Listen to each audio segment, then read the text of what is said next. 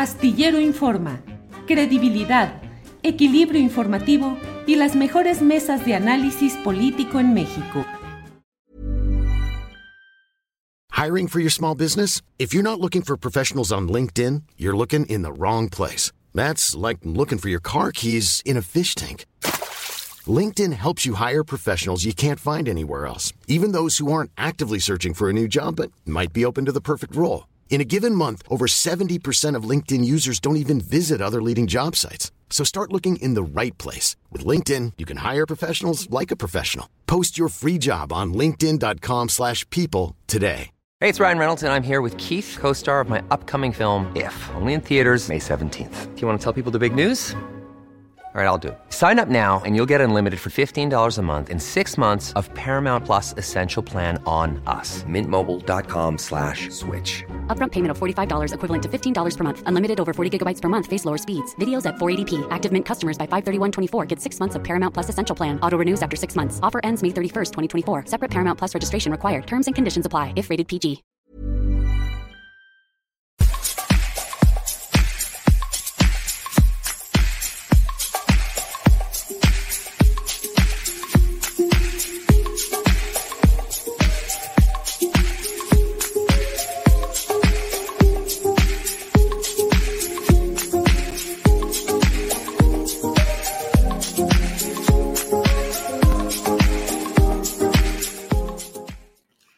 La una de la tarde, la una de la tarde en punto en este primer día del último mes del año. Es el 1 de diciembre de 2021.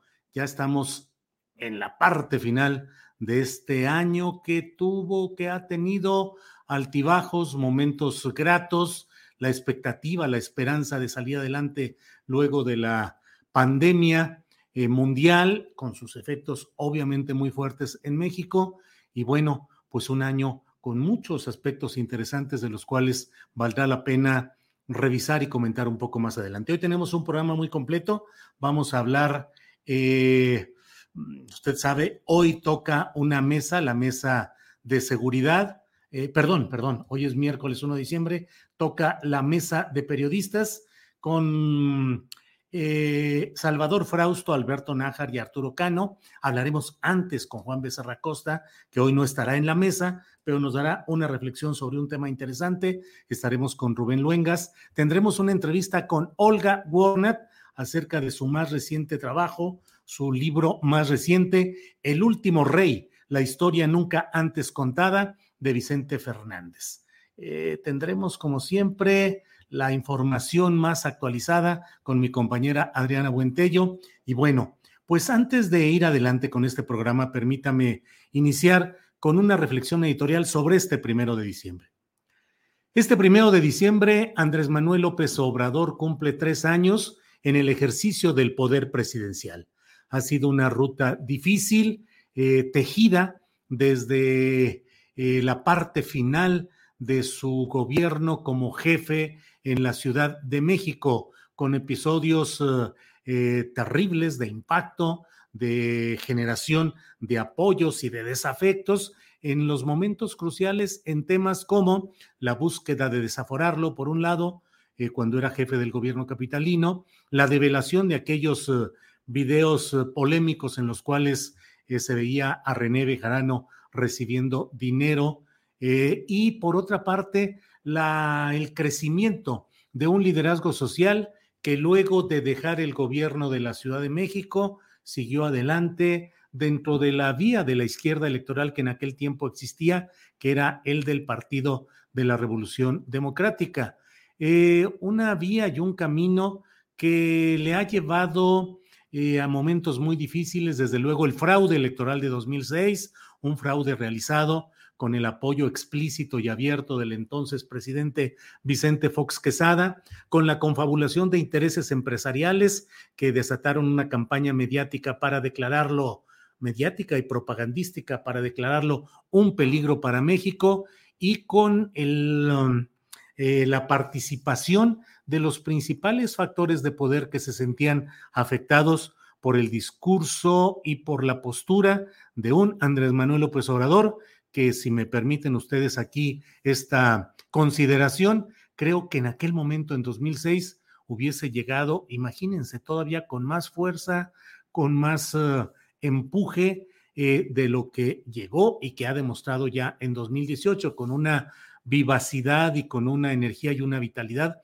sorprendentes. Pero 2006 fue un momento en el cual Andrés Manuel López Obrador creo que tenía todas las condiciones para intentar eh, la recomposición de un cuadro político, económico y social que aún no estaba tan, tan dañado como lo que sucedió luego con Felipe Calderón, con Enrique Peña Nieto, como los dos siguientes ocupantes de Los Pinos en ese caso.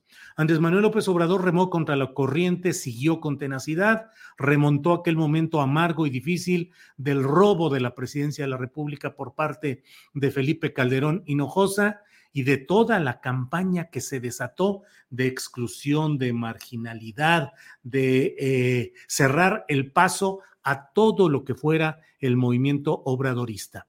Aun cuando formalmente la diferencia de votos fue del 0.56% la oficial, es decir, ni siquiera un 1% de diferencia entre los resultados oficiales entre López Obrador y Felipe Caldeón Hinojosa, es decir, 230 o 234 mil eh, 234 mil votos fue la diferencia con la cual se estableció una tajante división en la cual fueron excluidos de toda participación política relevante, de presencia en los medios de comunicación, de presencia en el debate público, la otra mitad que así fuera ateniéndose a los resultados oficiales de aquel, de aquel 2006 merecían atención, inclusión, participación, pero no, todo lo contrario. Se esmeraron los poderes eh, fraudulentos en expulsar, en arrinconar, en marginar a cuando menos, cuando menos medio México que pensaba y apoyaba una opción electoral distinta. Luego vino el triunfo a billetazos de Enrique Peña Nieto, con un sindicato de gobernadores que le apoyó con todo el dinero saqueado de los erarios estatales y un flujo de dinero oscuro, de lo cual Odebrecht y Emilio Lozoya han sido solamente una parte de todo lo que ahí se manejó, para con dinero, arrasando con dinero y con la complicidad de medios de comunicación, comentaristas y conductores que aseguraron que casi no era necesario ir a votar porque era apabullante eh, lo que las encuestas de opinión decían que iba a ser el triunfo de Enrique Peña Nieto. Hasta llegar Andrés Manuel López Obrador al triunfo de 2018 con una ebullición social enorme, con un hartazgo de la ciudadanía contra los abusos, la corrupción, la desigualdad, el despilfarro, la frivolidad, el descaro del equipo peñista con Peña, con Videgaray, con Osorio Chong, con el difunto Gerardo Ruiz Esparza, con una bola de pillos instalados en diferentes eh, lugares que saquearon y dañaron profundamente a este país. Llegó Andrés Manuel López Obrador con la mayor carga de votos de toda la historia postrevolucionaria, pero no solo en cuanto a votos. Andrés Manuel López Obrador ha ido concentrando un gran poder estructural, institucional, el control de las dos cámaras del Congreso Federal, la mayor presencia en gobiernos estatales con elecciones en las cuales en la mayoría de los casos ha tenido triunfos arrolladores, con la marca López Obrador, formalmente morena. Eh, tiene la mayoría de los congresos estatales, la mayoría de las presidencias de los municipios importantes del país y una presencia creciente en órganos como la Suprema Corte de Justicia de la Nación, en el propio INE y en otros órganos autónomos que han ido cambiando con propuestas que de manera legítima dentro de la legalidad ha ido proponiendo y ha ido sacando adelante López Obrador. Tiene un poder, un poder de comunicación enorme con las conferencias mañaneras de prensa que se constituyen en el ariete cotidiano para demoler lo que esté en contra de la postura del gobierno y sus políticas y para ir dando claves y, e ir dando señales de lo que va realizando su gobierno. Una gran fuerza en ese aspecto que no ha podido ser eh, desmontada por los medios de comunicación convencionales. Y tiene un poder personal, un carisma y una, un impacto en la sociedad que hoy se manifestará, ya está manifestándose en la Plaza de la Constitución, donde habrá una multitud como mejor, supongo que mucho más que en los anteriores mítines, reuniones, asambleas encabezadas por López Obrador, en las que siempre hubo zócalos llenos, desbordados, plenos. Sin embargo, este poder concentrado tan grande implica, como toda concentración de poder, riesgos, desajustes, distorsiones que es necesario señalar a tiempo para que no se ahonden y para que no vayan a generar un efecto contrario al deseado, por una parte. Pero por otro lado, además de ese poder personal y lo que implica históricamente en todos los casos una concentración tan apabullante de poder, está el hecho de la persistencia de los llamados poderes, fácticos, los grupos empresariales, el gran capital, los grandes medios eh, tradicionales o convencionales de comunicación, el poder de Estados Unidos, geopolíticamente siempre impositivo, mmm, las distorsiones internas con un gabinete que no tiene un equilibrio entre responsabilidades y entre salir adelante, con figuras muy llamativas y muy mediáticas, pero por otra parte con una mayoría de miembros del gabinete que no cumplen, que no ayudan y que solo le trasladan sus problemas a la propia figura presidencial, con un partido que es una caricatura política encabezada por Mario Delgado, haciendo triquiñuelas, maromas, despropósitos y traiciones al sentido original de Morena y del movimiento obradorista que no es solo Morena, pues aún a pesar de eso avanza este movimiento y hoy tendrá la expresión eh, masiva en uh, la Plaza de la Constitución, en el llamado Zócalo de la Ciudad de México, en el tercer informe del presidente López Obrador, en el cual se entra a una nueva etapa política, una etapa que habrá de significar la posibilidad de, mm, pues de revisar lo que se vaya haciendo, lo que se vaya avanzando y también el hecho de que hay una decisión más firme del presidente de la República de avanzar eh, pues con actos como el polémico acuerdo que implica declarar como obras de interés público o de seguridad nacional las obras estratégicas a consideración del propio gobierno, el discurso o la respuesta que tuvo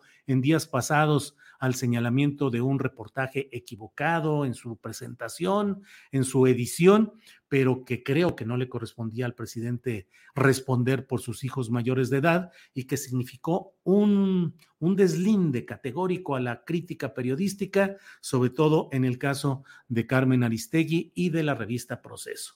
Todo ello implica o señala el hecho de que hemos entrado a una nueva etapa política la de la segunda parte y final del sexenio de Andrés Manuel López Obrador, un sexenio al cual le faltarán dos meses porque, como usted sabe, hubo reformas legales que implicaron el que en esta ocasión la banda presidencial se entregue dos meses antes de lo que se acostumbraba en el primero de diciembre. Fue una reforma que se hizo mucho antes de las elecciones eh, de 2018, mucho antes, y que implicó la la idea de acompasar a otros tiempos ese proceso entre presidencia electa y toma de posesión. Así es que en esta nueva etapa a la cual se está entrando, creo que vamos a ver cosas interesantes, una, creo que una mayor prisa del presidente de la República por avanzar en sus proyectos, una actitud más categórica y acaso pues más eh, aplastante respecto a sus críticos, eh, disidentes y opositores, y por otra parte, pues una oposición que no logra levantar cabeza, que no tiene programa, que no tiene líderes y que lo único que propone es el regreso al mismo caos y al mismo esquema de corrupción e injusticia que ellos hundieron a este propio país.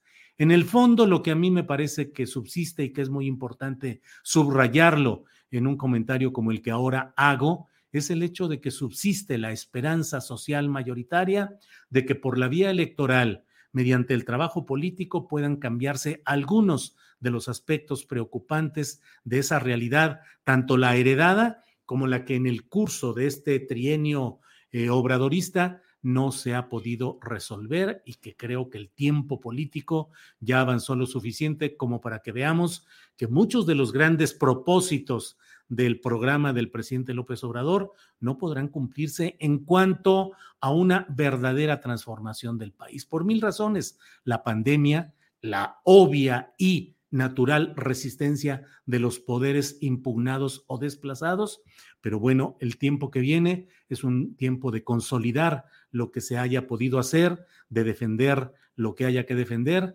de reconocer, de crítica y de autocrítica para poder darle a todo este proceso una continuidad, si es que la ciudadanía desea la continuidad de los proyectos de la 4T o lo que algunos no deseamos, la posibilidad de que mediante tretas o artificios distintos, los anteriores poderes, ahora disfrazados de salvadores de la patria, pretendan el regreso al poder que nos llevaría a lo mismo, a lo mismo, a la corrupción extrema, a la injusticia, a la protección solo a las élites y muchos hechos que son los que llevaron a buena, la inmensa mayoría del pueblo mexicano, a rechazar todo lo que ha sido esta historia terrífica de los gobiernos priistas y de los panistas en el poder presidencial y en el poder general de nuestra nación.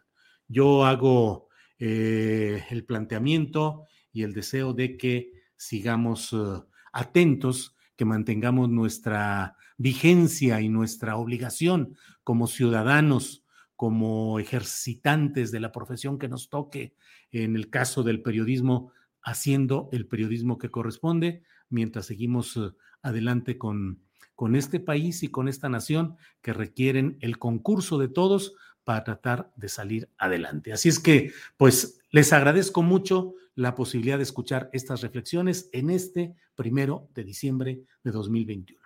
Bueno, pues mire, para mm, arrancar ya en forma nuestro programa, hoy tenemos una voz que normalmente escuchamos en la mesa de periodistas de los miércoles, que es nuestro compañero periodista Juan Becerra Acosta. Pero hoy nos acompaña eh, transmitiendo por teléfono desde Puebla, donde está enviado para una cobertura, de la cual ahora nos comentará. Juan Becerra Acosta, buenas tardes.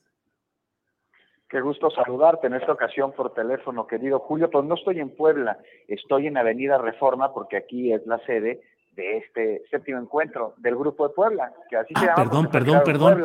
Qué error el mío, Juan Becerra. Pensé en el Grupo Puebla y dije que estabas en Puebla. Perdón, Juan Becerra. Un molito hubiera estado bueno. Sí, sí, sí, una semita, claro. Adelante, Juan. Oye, Julio, pero pues mira, inició este séptimo encuentro el día de ayer, al que pues acudieron de manera presencial algunos expresidentes de países latinoamericanos. También estuvo el secretario de Relaciones Exteriores, estuvo aquí eh, Marcelo Ebrard y también pues Mario Delgado apareció y hoy va a estar también, hoy no, no, no, va a acompañar al grupo el, canciller, pero sí, y mira, muy interesante el día de ayer durante la inauguración y luego las charlas eh, que se dieron, este, pues están cerrando filas, ¿no? Es, es, es, es, un esfuerzo por cerrar filas para el desarrollo de la región, este, pues no solo el continente latinoamericano, porque también aquí anda Rodríguez Zapatero, mm. este, quien se pronunció fuertemente por este, buscar, alcanzar estrategias que logren, entre otras cosas, pues un acceso mucho más universal a las vacunas y este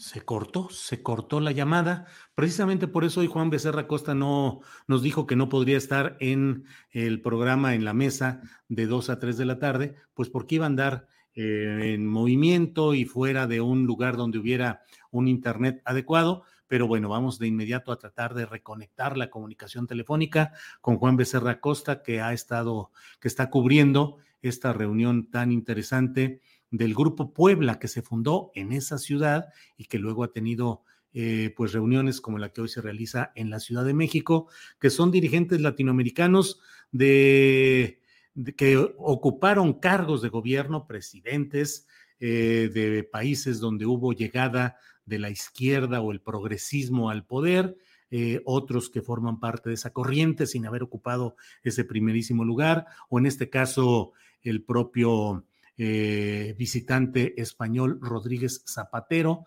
pero de todo ello es de lo que en unos segunditos más nos va a comentar un poco nuestro compañero Juan Becerra Acosta. Eh, es una reunión que busca pues analizar, dialogar y proponer medidas políticas en aras del impulso a las ideas progresistas en el continente, particularmente pues en la parte latinoamericana. Eh, es una reunión que es una reunión de análisis, de discusión y de propuestas que genera desde luego, ya está por aquí, ya está Juan Becerra Costa. Juan, ya, ya se restableció la comunicación. Así es, Julio. Bueno, pues estaba contando, ¿no? Quienes estuvieron y quienes están aquí en este encuentro del Grupo de Puebla. Está, bueno, pues, Marco Enríquez Ominami, no sé si lo recuerdas, él fue candidato a la presidencia en Chile y él es el coordinador del grupo. También anda por aquí Dilma Rousseff, la expresidenta de Brasil, eh, Rafael Correa de Ecuador, este Lugo de Paraguay, la ministra de Mujeres, eh, Géneros y Diversidades de Argentina, Eli Gómez, y te, contaba, no sé si, si, se alcanzó a escuchar en la, en la, comunicación, que José Luis Rodríguez Zapatero, además también Ernesto Samper, el expresidente de Colombia, bueno, todos se pronunciaron por la importancia de la unión del progresismo, pues con lo que buscan evitar modelos que impidan el desarrollo en la región y, y pues de paso también destacaron los cambios políticos que se han dado en Centroamérica y en algunos países. Eh, eh, con vientos de izquierda, pero vientos que mencionan tienen muchísimos enemigos y que hay que hacerles frente y que no son enemigos con fusil o con pistolas, sino con herramientas jurídicas. Recuerdas, Julio, que hablábamos en alguna ocasión sobre los amparos, por ejemplo, que se han convertido pues, en instrumentos para, en muchos casos, para la impunidad y no para atender una arbitrariedad por parte de la autoridad.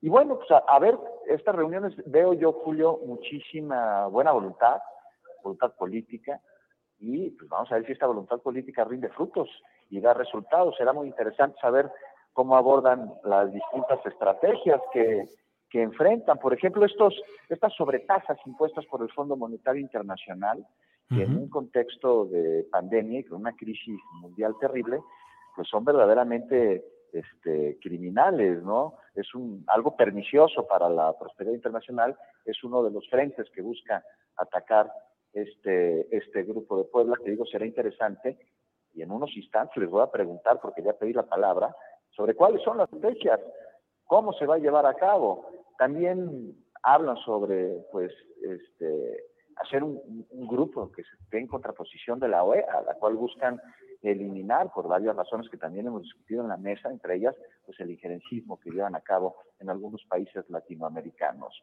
Julio, ¿tú cómo ves? No sé, te digo, muy buenas intenciones, pero será interesante saber pues qué acciones se tomarán en base a ellas. Sí, claro, porque además, claro, el diagnóstico es bueno, pero siempre el gran problema es cómo llevarlas a cabo en el marco como lo vemos en México y como se ha visto en otros países a donde han llegado gobiernos progresistas en Latinoamérica, la reacción de los poderes fácticos, empresarios, medios de comunicación convencionales. Eh, ¿Cuánto tiempo todavía, cuánto tiempo durará? Juan Becerra Costa, se cortó de nuevo la comunicación. Bueno, pues creo que ya tenemos, sí, ya se cortó la comunicación con Juan Becerra Acosta. Eh, pues son los problemas, usted sabe, de la comunicación, además en lugares donde suele haber una gran concentración de teléfonos en activo, pues luego sucede que hay este tipo de incomodidades o de problemas. Pero bueno, Juan Becerra Costa ya nos dio eh, a conocer lo sustancial de este tema. Vamos a intentar una última reconexión para ir cerrando este tema interesante. Ya está por ahí. Juan, ya estamos de regreso. Nos quedamos pues en, el comentario de que, no hombre, pues entendemos, Juan, entendemos, pero pues ya para cerrar y para no, no, no correr otro riesgo de desconectarnos, eh, ¿qué más eh, queda pendiente? ¿Cuánto tiempo va a durar la reunión? ¿Qué se espera más adelante, Juan? Pues hoy concluye, hoy concluye la reunión, en unos momentos es la ceremonia de clausura, en la que pues lo interesante será que nos den a conocer precisamente qué es lo acordado, qué es lo platicado, qué es lo observado durante las reuniones que se llevaron entre el día de ayer y hoy, para conocer las estrategias con las que enfrentarán pues todas estas luchas que bueno, tienen como principal objetivo eh, acabar con la desigualdad y con la pobreza, Julio. Vamos a ver qué nos dicen. Ahí vamos a estar de preguntones. Bueno, pues ya platicaremos más adelante o la semana que entra de lo que suceda en esta reunión, que desde luego los grupos de derecha pues ya están diciendo cómo cuando vino Vox con Santiago Abascal hubo mil críticas y ahora nadie dice nada de esta reunión que algunos de estos opositores derechistas dicen que es una reunión de comunistas. Juan Becerra Costa. No, Julio, lo que pasa es que esta reunión no atenta contra los derechos de las personas y atiende la desigualdad, atiende unas cosas que Vox de ninguna manera, Vox es totalmente al revés, es totalmente al contrario. Grupos neofascistas eh, que buscan restablecerlo ya abolido o lo que se está intentando aboler, pero es, es comparar peras con manzanas. Bien, Juan, sé que estás ahí en pleno movimiento. Ojalá te den pronto la palabra y para la pregunta que vas a hacer. Y seguimos en contacto, Juan Becerra Costa. Abrazo, Julio, y al auditorio. Gracias, hasta luego. Juan Becerra Costa, pues la verdad un lujo tener el reporte de Juan de lo que está sucediendo en esta reunión del Grupo Puebla en la Ciudad de México. Gracias. Y bueno, mire, para continuar con nuestro programa, déjeme decirle que vamos a hablar a continuación con Olga Warnat. Olga Warnat, periodista. Buenas tardes, Olga. Hola, ¿cómo estás, Julio? ¿Cómo te va tanto tiempo? qué alegría verte. Qué alegría verte y qué alegría participar de tu programa que me encanta y que ha sido muy importante para mí. Gracias, Olga. ¿Cómo te ha ido? Has estado muy metida escribiendo. He visto algunas eh, eh, tweets en los cuales pones imágenes de dónde estás, de algunos de los momentos de evocaciones. ¿Cómo has estado en tu trabajo eh, de teclear y de escribir y de reportar, Olga? Bueno, bastante ocupada, te diré, bastante, bastante ocupada, con mucho trabajo, por suerte. y bueno, acabo de terminar un libro nuevo que no digo que con el que yo pego, digamos, doy con este libro un giro dentro de mi carrera, porque no es así, pero sí hay un cambio importante. Eh, es la biografía no autorizada de Vicente Fernández, que es una vieja idea mía, de, incluso de cuando yo vivía en México. Yo lo explico en el prólogo, yo lo cuento en el prólogo, cuál es la, ¿cómo te diría? ¿Cuál es la, el, digamos, el backstage de este libro? Que, que no habla de política dura, que no habla de narcotráfico, que no habla de corrupción, pero que sí toca tema, que toca un tema muy importante que, que son al final de cuentas los ídolos populares, ¿no? Que son, que es Vicente Fernández, que son al fin de cuentas, eh, o como lo fue Maradona, eh, sin hacer ningún tipo de comparación literal, porque no lo es, eh, la idea siempre fue escribir un libro como homenaje a mi madre, ¿no? Mi madre ha tenido una, una importancia muy fuerte en todo lo que yo hice en mi vida. Eh, y mi mamá fue la que me enseñó a mí, eh, desde que yo era chica, la importancia o, la belleza más que nada. Me transmitió la belleza de la música mexicana, de sus rancheras, de sus boleros. Eh, es decir, mamá tenía esa cultura del melodrama, que la tengo yo también y la heredé, ¿no? Eh, la cultura de las telenovelas, la cultura del melodrama, que es tan popular, la cultura de lo popular, ¿no? Aquella cosa que tan bien describía Monsiváis, ¿no? Eh, al que yo admiré muchísimo, admiro muchísimo y tengo todos sus libros, que fue el mejor cronista y quien mejor reflejó eh, la historia de estos personajes que circularon por México y que, como bien decía él, venían de los márgenes de la sociedad y llegaron allá, a lo más alto. Entonces, un poco, eh, cuando terminó todo el tema de Felipe lo Juro, cuando yo dije, hablé con la editorial y justo estaba todo el tema de Vicente Fernández. Yo tenía muchas cosas escritas, más que nada en apuntes, no era nada armado, ni mucho menos. Y dije, bueno, quizás ha llegado el momento, lo pensé mucho, te diré.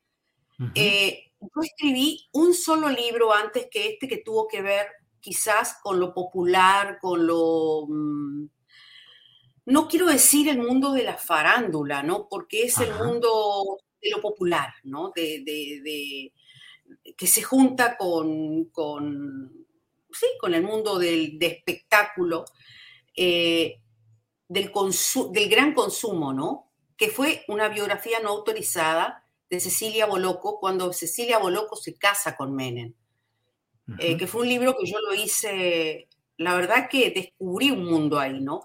Y mi formación como periodista es multifacética.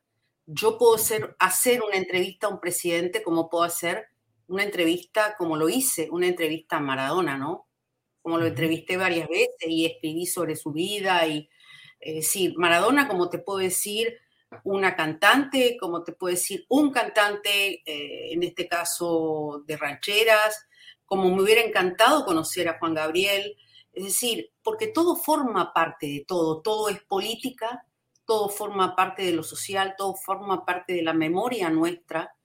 Y bueno, esta es la historia de la dinastía más importante de México, Sí.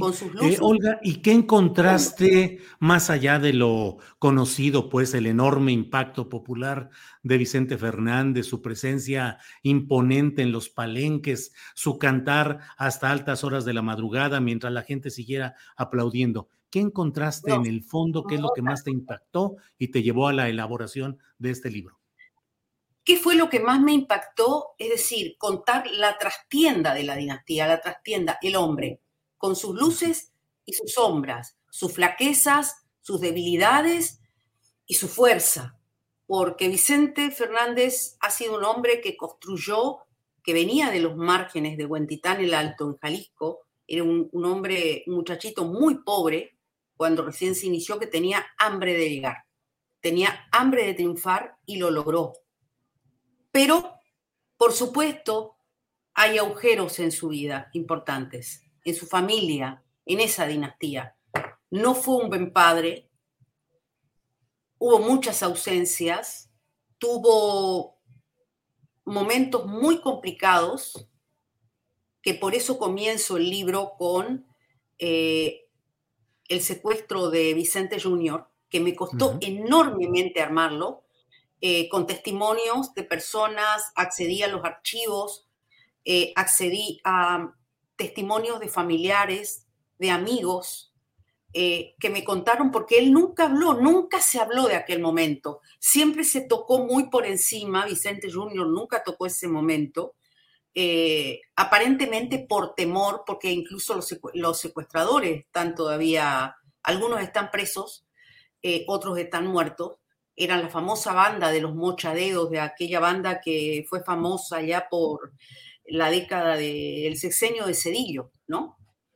Em, hago todo un raconto y hago todo, fue, fue tremendo el, rompecabezas que armé y, meterme en esos laberintos fue, fue bien complicado. Em, tenía una parte hecha y otra parte que no estaba hecha, que fue que lo tuve que hacer a distancia. Y después fue descubrir eso que te decía hace un rato, ¿no? Las luces y sombras de una, de una dinastía, de un hombre que tiene, que llegó a lo más alto que puede llegar un artista popular, que alcanzó la cima eh, de su carrera, que le acaban de dar un, Grammy por su, el disco de los 80 años, pero que tiene detrás de él una familia compleja, ¿no? Una relación compleja tuvo con Alejandro, que es sin duda su heredero, quien también tuvo una vida bastante difícil, con muchos tropiezos. Y en el medio de eso hay un, es como si estuviera, yo sentí como si me estuviera metiendo curiosamente y haciendo el paralelo, ¿no? Eh, con, ¿te acuerdas la serie Dinastía o Dallas? Fueron el boom en los 80 y digo, eh, paradójicamente, porque cuando Vicente Fernández construye el rancho de los tres potrillos, él se inspira en Dallas. y Dallas era una historia de malvados, de perversos, de psicópatas. Y descubro al hijo, a uno de los hijos de Vicente Fernández, y es ahí donde se desata todo el nudo de la, de la historia que va a sorprender mucho, que es Gerardo, que es el hijo del medio, que es ambicioso, que es inescrupuloso, que tiene relaciones turbias, que fue capaz de robar a su padre, fue capaz de robarle a su hermano, porque le manejaba el dinero de los palenques, fue capaz de robarle a Juan Gabriel, le mentía al padre y es el que se va a quedar con todo el imperio que deja Vicente Fernández. ¿Él más se va a quedar? Totalmente, claro que sí. Él se va a quedar porque es quien le maneja el dinero, quien maneja el dinero de esa gran dinastía. Cuquita, por otro lado, es una mujer eh, que uno debe entenderla como el producto de una época, de una época en que las mujeres no tenían voz. Y Cuquita ha tenido poca voz en la familia. Es una mujer encantadora, ha sido una madre excepcional, eh, pero ha sido una mujer sometida a ese gigante que es Vicente Fernández, que ha tenido de todo, como aquellos episodios en, los que toca eh, el pecho de unas niñas que fueron al, rancho. Recuerdan que se armó un escándalo. Eh, que tuvo amantes que fueron públicas, eh, porque él mismo las contaba, que tuvo un hijo extramatrimonial, que yo tengo muchas, pero muchas dudas de que sí no es el hijo de Vicente Fernández, porque realmente se hicieron, eh, fue muy desprolijo como se hizo el examen de ADN, eh, muy desprolijo. Los exámenes de ADN se hacen con notarios y se hacen en laboratorios prestigiosos y tienen que pasar no, no por muchas manos.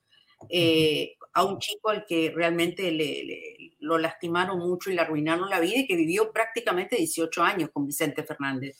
Eh, vivió, digo, vivió porque convivió con ellos en el rancho, ¿no? Olga, eh, hablas de Gerardo y dices relaciones turbias. ¿A qué se refiere esa expresión? Relaciones oscuras, relaciones con personajes yo llegué a, no te digo eh, tener el testimonio, pero sí eh, las fuentes de las relaciones de Gerardo con Nacho Coronel, por ejemplo. ¿Recuerdas Relación casi obligada en Guadalajara, pues. Totalmente. Iba a comer al restaurante de los Tres Potrillos yo describo la situación y está contada por testigos, eh, a quien le vendía los caballos, porque Nacho Coronel coleccionaba caballos. Eh, y tenía relaciones, y por otra parte, ese tipo de relaciones, pero por otra parte también eh, tenía un, y todavía continúa, continúa en ese en esa línea, digamos, de relaciones eh, de hermanos, eh, muy, muy conflictivas relaciones con Vicente Jr., a quien en un momento que, un poco te estoy spoileando el libro, ¿no? Como se dice ahora. Eh, en un momento, cuando Vicente Fernández Jr. desaparece, no sé si recuerdas, y nadie sabía dónde estaba, fue hace poco, el que eh, Vicente Junior fue secuestrado. Y yo digo en el libro fue secuestrado dos veces. La primera vez por una banda de secuestradores, la segunda vez por su propio hermano, Gerardo, que lo saca del medio en un momento en que el padre estaba repartiendo una parte de la herencia. Eh, y lo lleva y lo interna en una clínica de rehabilitación cuando él no, no es adicto a las drogas, no tiene adicción al alcohol, simplemente es un muchacho que pasó por unas situaciones muy complejas en su vida. Es el primer hijo de Vicente Fernández y cuando nació, Vicente Fernández no tenía plata para pagar, nació seis mesino, no tenía plata para pagar el, eh, la incubadora del hospital y lo criaron en una caja de zapatos, de cuquita. A Vicente Junior. A Vicente Junior, imagínate. Mm. Después tuvieron que hacerle cinco operaciones de los ojos eh, y es el más frágil de los hijos. Es el hijo que no ha triunfado, que no ha, que no ha llegado a ninguna parte. Es buena persona, pero al lado de sus hermanos no ha triunfado y entonces tiene un mal manejo con el dinero, ha tenido relaciones tumultuosas, ¿no? Con eh, varias separaciones. Eh, y bueno, un poco esto es lo que está detrás del, gran ídolo, ¿no? Olga, ¿y relaciones beneficiosas para Vicente Fernández derivadas de los poderes políticos dominantes, en el caso el PRI, presidentes de la República, secretarios de Estado? Él fue un hombre del PRI. Él fue un hombre embanderado con el PRI. Siempre. Sea, recordemos también que proviene de una época en la que en México, digamos, estaba el PRI. Él llegó a forjar una muy buena relación con Ernesto Cedillo, con todos, pero con Ernesto Cedillo fue particularmente más estrecha. ¿Por qué? Porque a su hijo lo secuestran cuando Ernesto Cedillo era presidente. En esa oleada de secuestros que vivía México, Ernesto Cedillo lo llama y lo ayuda a tratar de, que encuentren a, Vicente, que estuvo 121 días secuestrado, em, y forja una relación de amistad que dura hasta hoy. Eh, es un poco, yo digo, recorrer la vida de Vicente Fernández es recorrer la vida de México, de varias décadas de México. A mí me fascinó escribirlo, eh, te lo digo con toda honestidad, lo escribí con el alma, eh, con respeto, incluso eh, esas zonas oscuras, traté de escribirlas con mucho cuidado para no justamente, no, no contar aquellas cosas que podían humillarlos o degradar a la persona, ¿no? Eh, porque no son políticos, son una familia, tuvieron la suerte de nacer en una familia en la que el jefe, el pater familia, es Vicente Fernández, un hombre que sin lugar a dudas triunfó de la nada y triunfó por mérito propio porque tiene una voz del más allá, ¿no? O sea, uno, uno puede, me vi todos los recitales de él y realmente es un carisma brutal, ¿no? Impresionante. Eh, y, también de los hombres y de las mujeres, de aquellas mujeres que eh, se vincularon con Vicente Fernández, Lucha Villa, eh, Ana Gabriel, Lola Beltrán, y un montón de mujeres que también tenían, yo digo, tremendas mujeres, porque en aquellos tiempos era muy difícil cantar rancheras y ser mujer, ¿no? Y aparecer en el Teatro Blanquita, por ejemplo. Este, así que fui descubriendo un México que para mí eh, no me había metido tan a fondo.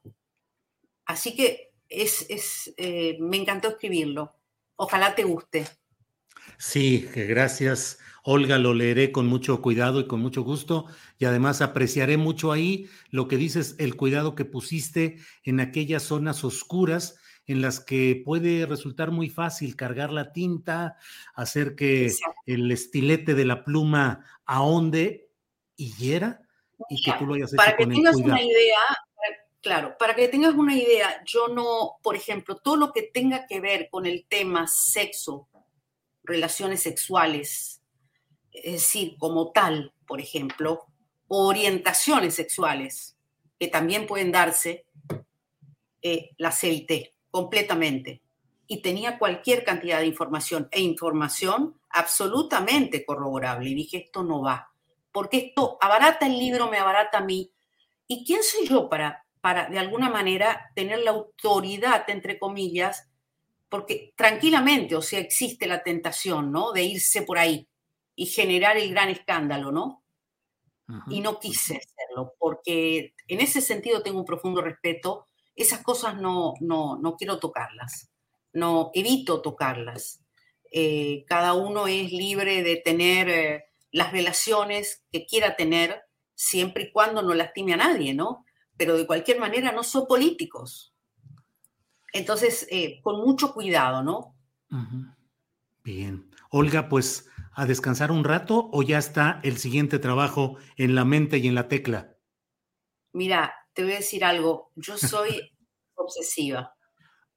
No sé si lo adivinaste. Yo no ah. puedo estar sin hacer nada. Eh, también estoy con un viejo proyecto que también está conversado con la editorial. Eh, un viejo proyecto que viene hace muchos años sobre el que tengo material. Esto sí va a lo político. ¿eh? Esto es una trama política compleja, eh, un poco escabrosa, te diría, de la historia de México, eh, pero que la tengo, la tengo en el freezer hace desde, mira, desde Crónicas Malditas, la jefa Crónicas Malditas, y ese iba a ser mi tercer libro. Y se fue postergando por distintas razones, personales y demás, pero bueno, llegó el momento. Bueno, pues Olga, te agradezco mucho esta amabilidad tuya de darnos esta entrevista y de que podamos platicar de tu más reciente libro que habla precisamente del último rey, la historia nunca antes contada de Vicente Fernández. Ya lo leeremos y como siempre, Olga, muy agradecido de tu atención y tu amabilidad. Te mando un abrazo enorme, Julio, y nos vemos pronto. En enero ando por ahí. Ah, bueno, por acá nos veremos. Gracias, Olga. Que estés muy bien. Hasta luego. Gracias. gracias. Hasta luego. Bueno, pues esta es una primicia respecto al libro de Olga Warnat, El último rey, la historia nunca antes contada de Vicente Fernández. Un libro que seguramente va a permitirnos asomarnos, como ya nos lo ha dicho, a los temas de los claroscuros de un gigante de la música popular, como es Vicente Fernández, a quien deseamos pronta recuperación. Sabemos que ha tenido una recaída en su estado de salud, pero deseamos que pronto esté recuperado en casa y que siga adelante este el último rey, Vicente Fernández. Bueno, pues en este miércoles 1 de diciembre, siendo la una de la tarde con 45 minutos, vamos a pasar con nuestro siguiente invitado, don Rubén Luengas. Rubén, ¿cómo estás? ¿Qué tal, mi querido Julio? Me da mucho gusto saludarte desde un lugar de la República Mexicana de cuyo nombre no quiero ni puedo acordarme. Pero ando, ando de vacaciones, estoy fuera de la Ciudad de México. Ándale, estás de vacaciones, qué bueno, Rubén. ¿Cuánto tiempo vas a andar fuera de la, del micrófono y todo esto? Bueno, mañana voy a transmitir en mi canal de YouTube de En Contacto, mañana, jueves, desde aquí también pero luego ya no, y luego hasta el próximo lunes que regresaré por allá con los colegas de la octava y sus correspondientes vicisitudes pretéritas, pospretéritas y copretéritas. Ya ni digas, ya ni digas. Dejemos ese tema, pero claro que sí. Rubén, eh, ¿de qué nos quieres hablar en esta ocasión, por favor? Eh, ¿De qué te quiero hablar en esta ocasión? Bueno, evidentemente, mira, quiero tratar contigo el tema de Honduras, la victoria de Yomara Castro quien es la esposa de Mel Zelaya, quien fuera derrocado en el 2009 por el ejército, aunque no le quisieron llamar golpe de Estado, fue un golpe de Estado en contra de Mel Zelaya, perpetrado por el ejército hondureño con el apoyo total del gobierno de los Estados Unidos. Y en aquel entonces el presidente era Barack Obama y la vicepresidencia de Joe Biden. Eh, como secretaria de Estado estaba Hillary Clinton todavía, después fue sustituida por John Kerry. Pero fue un golpe de Estado pues verdaderamente brutal en el que, en el que mandaron a, a Celaya, incluso a Costa Rica, lo sacaron ahí, no, no, no literalmente en pijama, pero prácticamente. Entonces, esto le está poniendo punto final a 12 años de un gobierno continuo del Partido Nacionalista eh, recordarás a, Roberto Micheletti. Roberto Micheletti, después de esto, eh, por lo que le dieron el golpe de Estado a Mel Zelaya, eh, lo hizo el propio Hernández, lo hizo el propio Hernández también, el actual presidente, en contra de la Constitución, se religió. Entonces, realmente yo celebro muchísimo el arribo a la presidencia de la primera mujer que será presidenta de Honduras, pero que llega con una agenda de izquierda en un momento verdaderamente dramático para el hermano pueblo hondureño. Pero cuando te digo de esto de, de bueno, se esperaba porque ella ya había participado que hubiese un fraude escandaloso como en el, en el 2017, que fue avalado por Estados Unidos, no dijeron absolutamente nada. Entonces, ante ese fraude escandaloso termina así Yomara, pero con un reto verdaderamente inmenso, inconmensurable, porque le va a poner ella su sello de carácter de izquierda a un país que tiene, por ejemplo, una tasa de 37 homicidios por cada 100 mil habitantes en el año 2020, es la cuarta tasa más alta de todo el continente americano, donde hay problemas muy serios de pobreza, de minorías, de desigualdad, pero sobre todo el reto profundo que está enfrentando eh, la, nueva presidenta electa de Honduras va a ser el desmantelar esa penetración del crimen organizado a la estructura misma del Estado, que evidentemente le va a hacer la guerra a Yomara Castro, como se le hicieron a Mel Zelaya, y aquel, en aquel entonces con un Hugo Chávez evidentemente vivo,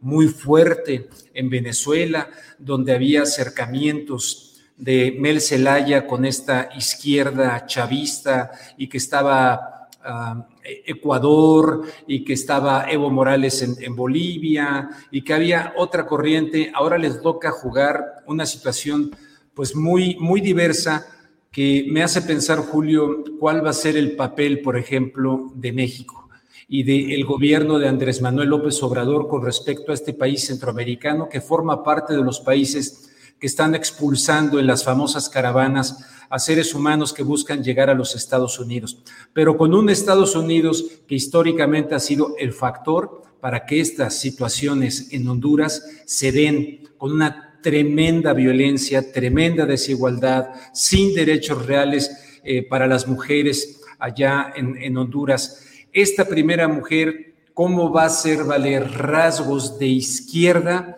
con todos estos elementos de hegemonía que ha tenido Estados Unidos apoyando a una oligarquía criminal que en este momento no se puede establecer una frontera de decir esto es el Estado, esto es el gobierno hondureño y esto es, eh, y esto es este, eh, el narcotráfico. El propio presidente, su hermano evidentemente, pero el propio presidente, ¿qué va a pasar eh, con este Orlando Hernández? Porque él mismo está señalado de estar involucrado en el narcotráfico. Ahora, no significa que en el partido de, de Yomara Castro todo sea miel sobre hojuelas, no, ella tendrá que limpiar la casa también, porque hay señalamientos de vínculos con el narcotráfico en el propio, la propia plataforma de coalición que la ha llevado al gobierno de Honduras. Entonces, eh, ¿Qué va a pasar ahí con respecto con Daniel Ortega en Nicaragua, que está siendo acusado de haber sido una persona que eliminó a todos los contrincantes para quedarse? Solo la izquierda latinoamericana dice que no, que no es cierto, que son infiltrados de los Estados Unidos. Pero ¿cómo? ¿Cuál va a ser ese rasgo de izquierda cuando lo primero que tiene que hacer es limpiar? la plataforma que la lleva al poder y limpiar esa infiltración que está metida hasta el gorro en el Estado hondureño para luego poder pasar de ahí a combatir directamente estos problemas de fondo. ¿Vendrá la ayuda esta que ha solicitado el presidente López Obrador a los Estados Unidos? El vicepresidente Joe Biden, digo vicepresidente cuando era Barack Obama, que avaló el golpe de Estado y luego con Trump que avalaron los fraudes que pusieron a estas personas eh, nada presentables en el gobierno de Honduras. ¿Cómo va a enfrentar eh, Yomara Castro esta situación. Va a trabajar en una pareja presidencial, digamos, con el expresidente Mel Zelaya, o va a marcarle una línea de decir yo soy la que manda aquí y no mi exmarido, que en el 2019, eh, 9, quiero decir, sufriera aquel golpe de Estado. Entonces, eh, celebro muchísimo. Con, ¿eh? ¿sí? con relaciones eh, de México hacia Honduras, pues también muy peculiares, porque eh, hubo una embajadora del gobierno del entonces presidente Zelaya, embajadora en México, que fue Rosalinda Bueso Astura. eh, nacida en Honduras, eh, de una familia de mucha riqueza económica en Honduras, y el gobierno de la Ciudad de México, encabezado entonces por Marcelo Ebrard, eh, protegió y apoyó a la embajadora cuando se dio el momento del golpe y finalmente es ahora la esposa del propio Marcelo Ebrard, es decir, hay comunicación familiar del canciller Ebrard con la una parte de, quienes influyen también en la política y en la economía de Honduras. Es otro dato ahí, Rubén. No, pues es un dato muy importante el que estás mencionando. De hecho, en esta reunión del Grupo de Puebla, del Grupo de Puebla, una vez más, ¿no? Se, celebró el triunfo de, de Yomara Castro, pero también se convoca al tema de la Unión Latinoamericana. Pero volvemos a lo mismo. ¿Será la Unión Latinoamericana del ALCA? aquella que una vez Hugo Chávez digo, alca al carajo, o será la del ALBA? ¿Será la que ahora propone López Obrador, incluyendo a Estados Unidos y Canadá en una especie de Unión Europea? Entonces, aquí cambia un engranaje muy importante, pero el reto es verdaderamente enorme para esta mujer que pues eh, debe de contar con todo el apoyo de las fuerzas verdaderamente democráticas, porque el crimen organizado, la clase política, acostados en la misma cama y muchas empresarial, secuestraron definitivamente la democracia hondureña para beneficiar a unos cuantos en detrimento de las mayorías, de los pobres y de las comunidades indígenas. Entonces creo que hay que estar muy pendientes de lo que ocurre ahí. Y te tenía un segundo tema, pero no sé si quieras comentar algo. Sí, adelante, por favor, por favor, Rubén. Eh, eh, el tema de, eh, ya un poquito a toro pasado, ¿no? Pero el tema de Andrés Manuel López Obrador en la mañanera señalando el trabajo periodístico de Carmen Aristegui, de la revista Proceso, etcétera. Creo que el presidente está en lo justo respecto a cuestionar, en defenderse. A fin de cuentas, se están involucrando ahí a un miembro de su familia, a un amigo, este Hugo Chávez. Eh, desde niño de Ayala, desde luego, sí, ¿no? Eh, me parece estupendo y absolutamente que se pueda defender y que pueda él, pero me da la impresión que pasó el límite el presidente, porque ya de ahí a descalificar ya no el trabajo periodístico o no periodístico, como lo quiera ver la gente, que no da pruebas, que esto, que el otro, que a mí me parece más un señalamiento de conflicto de intereses que estrictamente de algo abierto como algo de corrupción. Pero me parece perfectamente correcto que se defienda el presidente. Lo aplaudo, pero sinceramente creo que le ganó el coraje. Se pasó al decir que Carmen Aristegui y que Proceso este, nunca han hecho un periodismo, lo incluyó Proceso, creo, ¿no? Nunca han hecho un periodismo a favor del pueblo. Híjole, hay francamente pocas personas han puesto su trabajo en juego como Carmen Aristegui.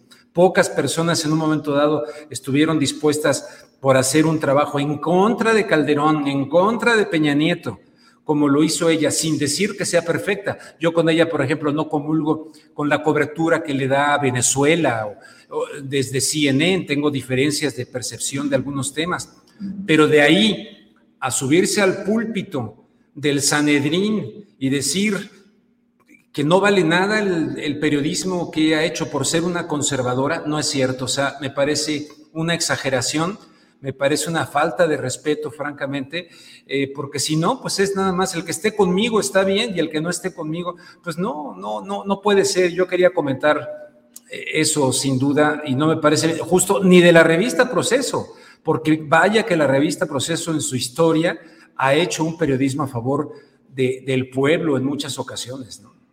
Sí, pues eh, coincido en lo general en esta apreciación respecto a, el exceso retórico dado por el presidente de la República respecto a estos dos referentes históricos, Rubén, porque finalmente toda publicación, como todo gobierno, como toda persona, tenemos claroscuros, altibajos. La revista Proceso hoy está en una situación especial debido a sucesiones, a la muerte de Pro, del propio don Julio Scherer, eh, ahora en los cambios que ha habido, de acuerdo, pero la revista Proceso ha sido un referente histórico de defensa de la libertad de expresión y de lucha contra los excesos del poder. Y de Carmen Aristegui, pues yo también no tengo ningún reparo en reconocer su valía histórica, lo que ha vivido y lo que ha defendido, y pues también me he manifestado en, en defensa del periodismo que han hecho y en contra de los excesos presidenciales. Y así nos ha ido, así está eh, de eh, atiborrado el, mis, mis, redes, mis eh, direcciones electrónicas de comentarios de, de, verdad cascadas de cosas ofensivas y, ya, ya pasé yo a ser derechista conservador, pero al extremo, ya soy. Me imagino que yo en este momento también, ¿no? Pues este, yo creo que sí. Eh, ahora. yo creo que sí. Yo ya no los veo, sinceramente no los veo, porque uno tiene que decir lo que uno tiene que decir porque no le vas a dar música a la gente para sus oídos. Y esto, pues se lo digo al presidente. Yo igual lo respeto, lo, lo, he apreciado. Siempre que ha estado en la boleta electoral he votado por él. Y cuando nadie le hacía caso, por ejemplo, allá en Los Ángeles, California, que Univisión no lo pelaba, ahí iba yo, Rubén Luengas, o González Luengas, para que no se enoje el psicofante, ahí iba yo, Rubén González Luengas, que dicen que me quité porque mi papá no me lo quitaron allá, el González, por una cosa comercial. Cuando llegué aquí a la octava les dije, oiga, yo soy Rubén González Luengas, ¿cómo quieren que le entre? Rubén Luengas, órale, como quieran, no hay bronca. Es como si tú te dicen que te quitas el, el pues Hernández, ¿no? bueno, estoy peor, yo me quité el Hernández y el López y ahora ya soy eh, Julio Astillero, que es como se menciona. Bueno, entonces allá iba él, ¿no? Y alguna vez, déjame decirte, a pesar de que el que siempre estuvo fiel a la causa por allá, algún día este, César Yáñez, en lugar de darme la entrevista a mí, pero cuando ya era, se la dio a Univisión, que nunca lo pelaba. Dices, bueno, está bien, no hay ningún problema, pero siempre lo he apoyado. Eh, y tú sabes que no lo apoyo en el tema de la terapia jeríngica, de ninguna manera lo apoyo ahí, como no apoyo, por ejemplo, al tipo este que gobierna ya el estado de Puebla, que quiere imponer así, este, eh, eh, nadie va a poder entrar a nada público, si no es así. Y vamos a ver cómo se reacciona en México respecto a esos temas de libertades que van en contra de la Constitución. Pero en este caso, sin, sin ponerle un altar a Carmen Aristegui, ¿verdad? Pero reconociendo lo que hizo y lo de la Casa Blanca y muchos otros trabajos, lo del tipo aquel del PRI, el tipo ese eh, siniestro a nivel de acosar y muchos otros trabajos. Ella se deslindó de aquel cuando salía con Pedro Ferriz, ¿Te acuerdas? Qué, qué, bueno, con Pedro Ferriz y Javier Solórzano en aquel, en aquel, este, en MBS, etcétera. Se fue deslindando, se fue deslindando, se, desde Televisa también con el tema de los legionarios de Cristo, en fin. Yo no sé qué entienda López Obrador por, por estar del lado del pueblo, porque caramba, muchos, y la verdad me incluyo, eh, hemos puesto en el filo de la navaja nuestro trabajo para tratar de dar información que la mayoría de los medios de comunicación no dan, ocultan. Y yo reconozco que Carmen ha hecho un buen trabajo. Por lo tanto, me uno ahí a que, a que me mienten la madre de los que te la han dado a ti y que me digan derechairo y que me digan lo que gusten, pero las cosas hay que decirles. No estoy de acuerdo con eh, lo que hizo el presidente López Obrador desde el púlpito, además sabiendo que tiene una horda gigantesca que parece que deja de pensar y lo que diga el Tlatuani, esa es la neta de la cajeta y nos vamos por ahí. No, es irresponsable eso.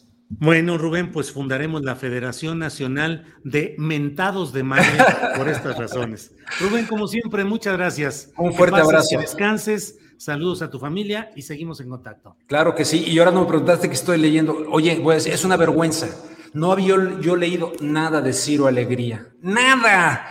Y ahora que estoy de vacaciones estoy leyendo El mundo es ancho y ajeno. No lo puedo dejar. Qué manera de escribir de Ciro Alegría, este peruano. Y una novela viejísima, viejísima, pero de una, de una vigencia, de una vigencia con respecto a las comunidades. Y de la, pero qué manera de escribir. Es tremendo este peruano. Nunca había leído nada de él, ¿eh? déjame decirte. Bueno, Rubén, pues que sigas bien, muchas gracias y seguimos en contacto, Rubén, gracias. Fuerte abrazo, man. Bye. Igual, hasta luego. Pues han sido los 15 minutos o más con Rubén Luengas. En un segundito, todavía no vamos a entrar a la, Andrés, todavía no vamos a entrar a la mesa. Un segundito porque vamos a enviar ahora eh, a un video de la Organización Editorial Mexicana en la cual se ve algo de lo que está pasando en el Zócalo. Adelante, por favor.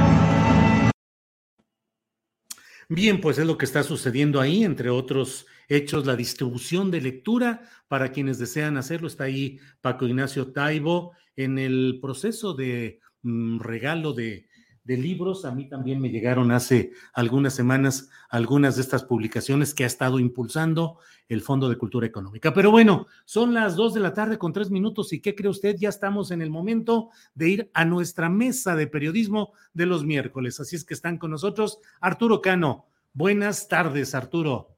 Muy buenas tardes, Julio. ¿Cómo estás? Bien, afortunadamente, buenas gracias. Tardes, Salvador, Alberto, también y a todos quienes nos acompañan. Alberto Nájar, buenas tardes. Hola Julio, buenas tardes, ¿cómo están? También buenas tardes Arturo, Salvador y a todos como quienes están presentes en este programa. Gracias, Salvador Frausto, periodista y director de investigaciones y asuntos especiales del Grupo Milenio. Buenas tardes, Salvador.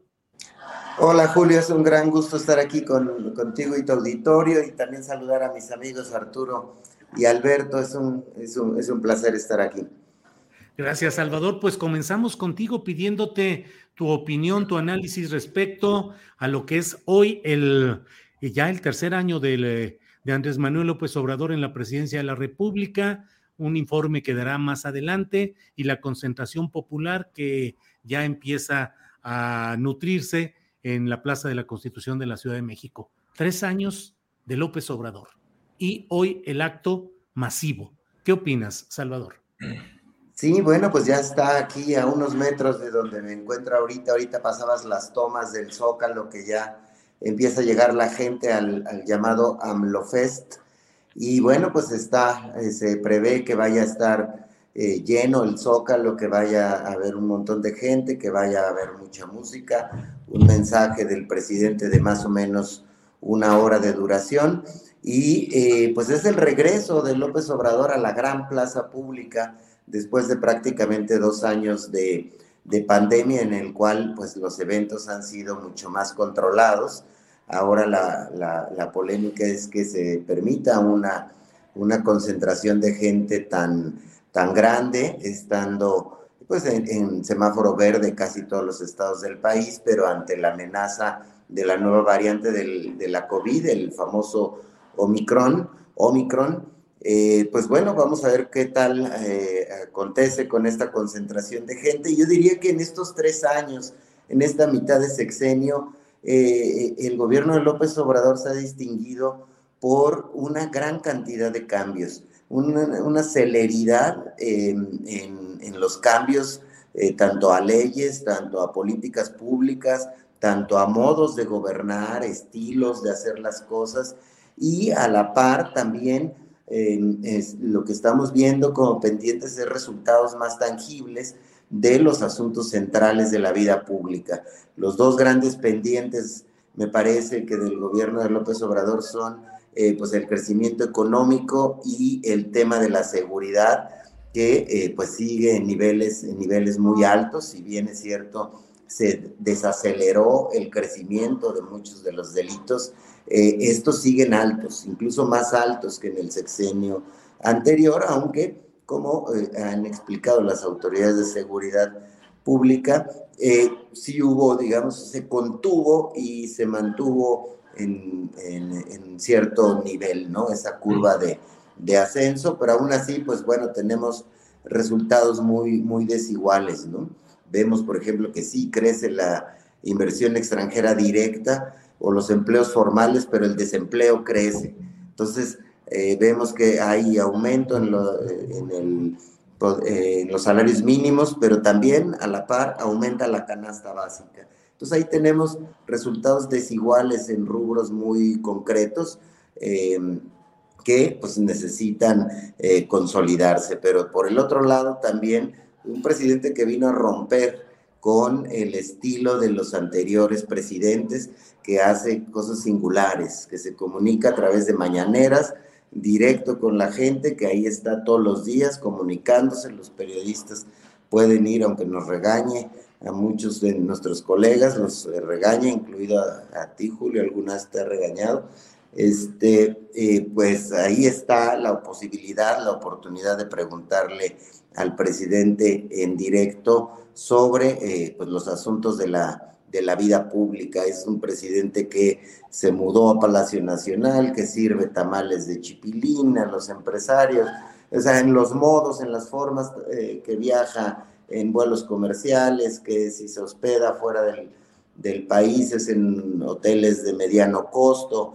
Em, es decir, hay ahí una serie de cambios en el estilo personal de gobernar que eh, han sido distintos, que han cambiado la manera de ejercer el poder presidencial, que ha acentuado en asuntos de austeridad y que pues hay todos esos otros asuntos, asuntos pendientes y que bueno, pues sí, sin duda es un sexenio que llega a la mitad, a la mitad de su tramo con, eh, pues como todos los gobiernos, con asuntos eh, que los distinguen y que lo destacan de otros y con pues eh, una serie de asuntos que hay que hay que reforzar, Julio.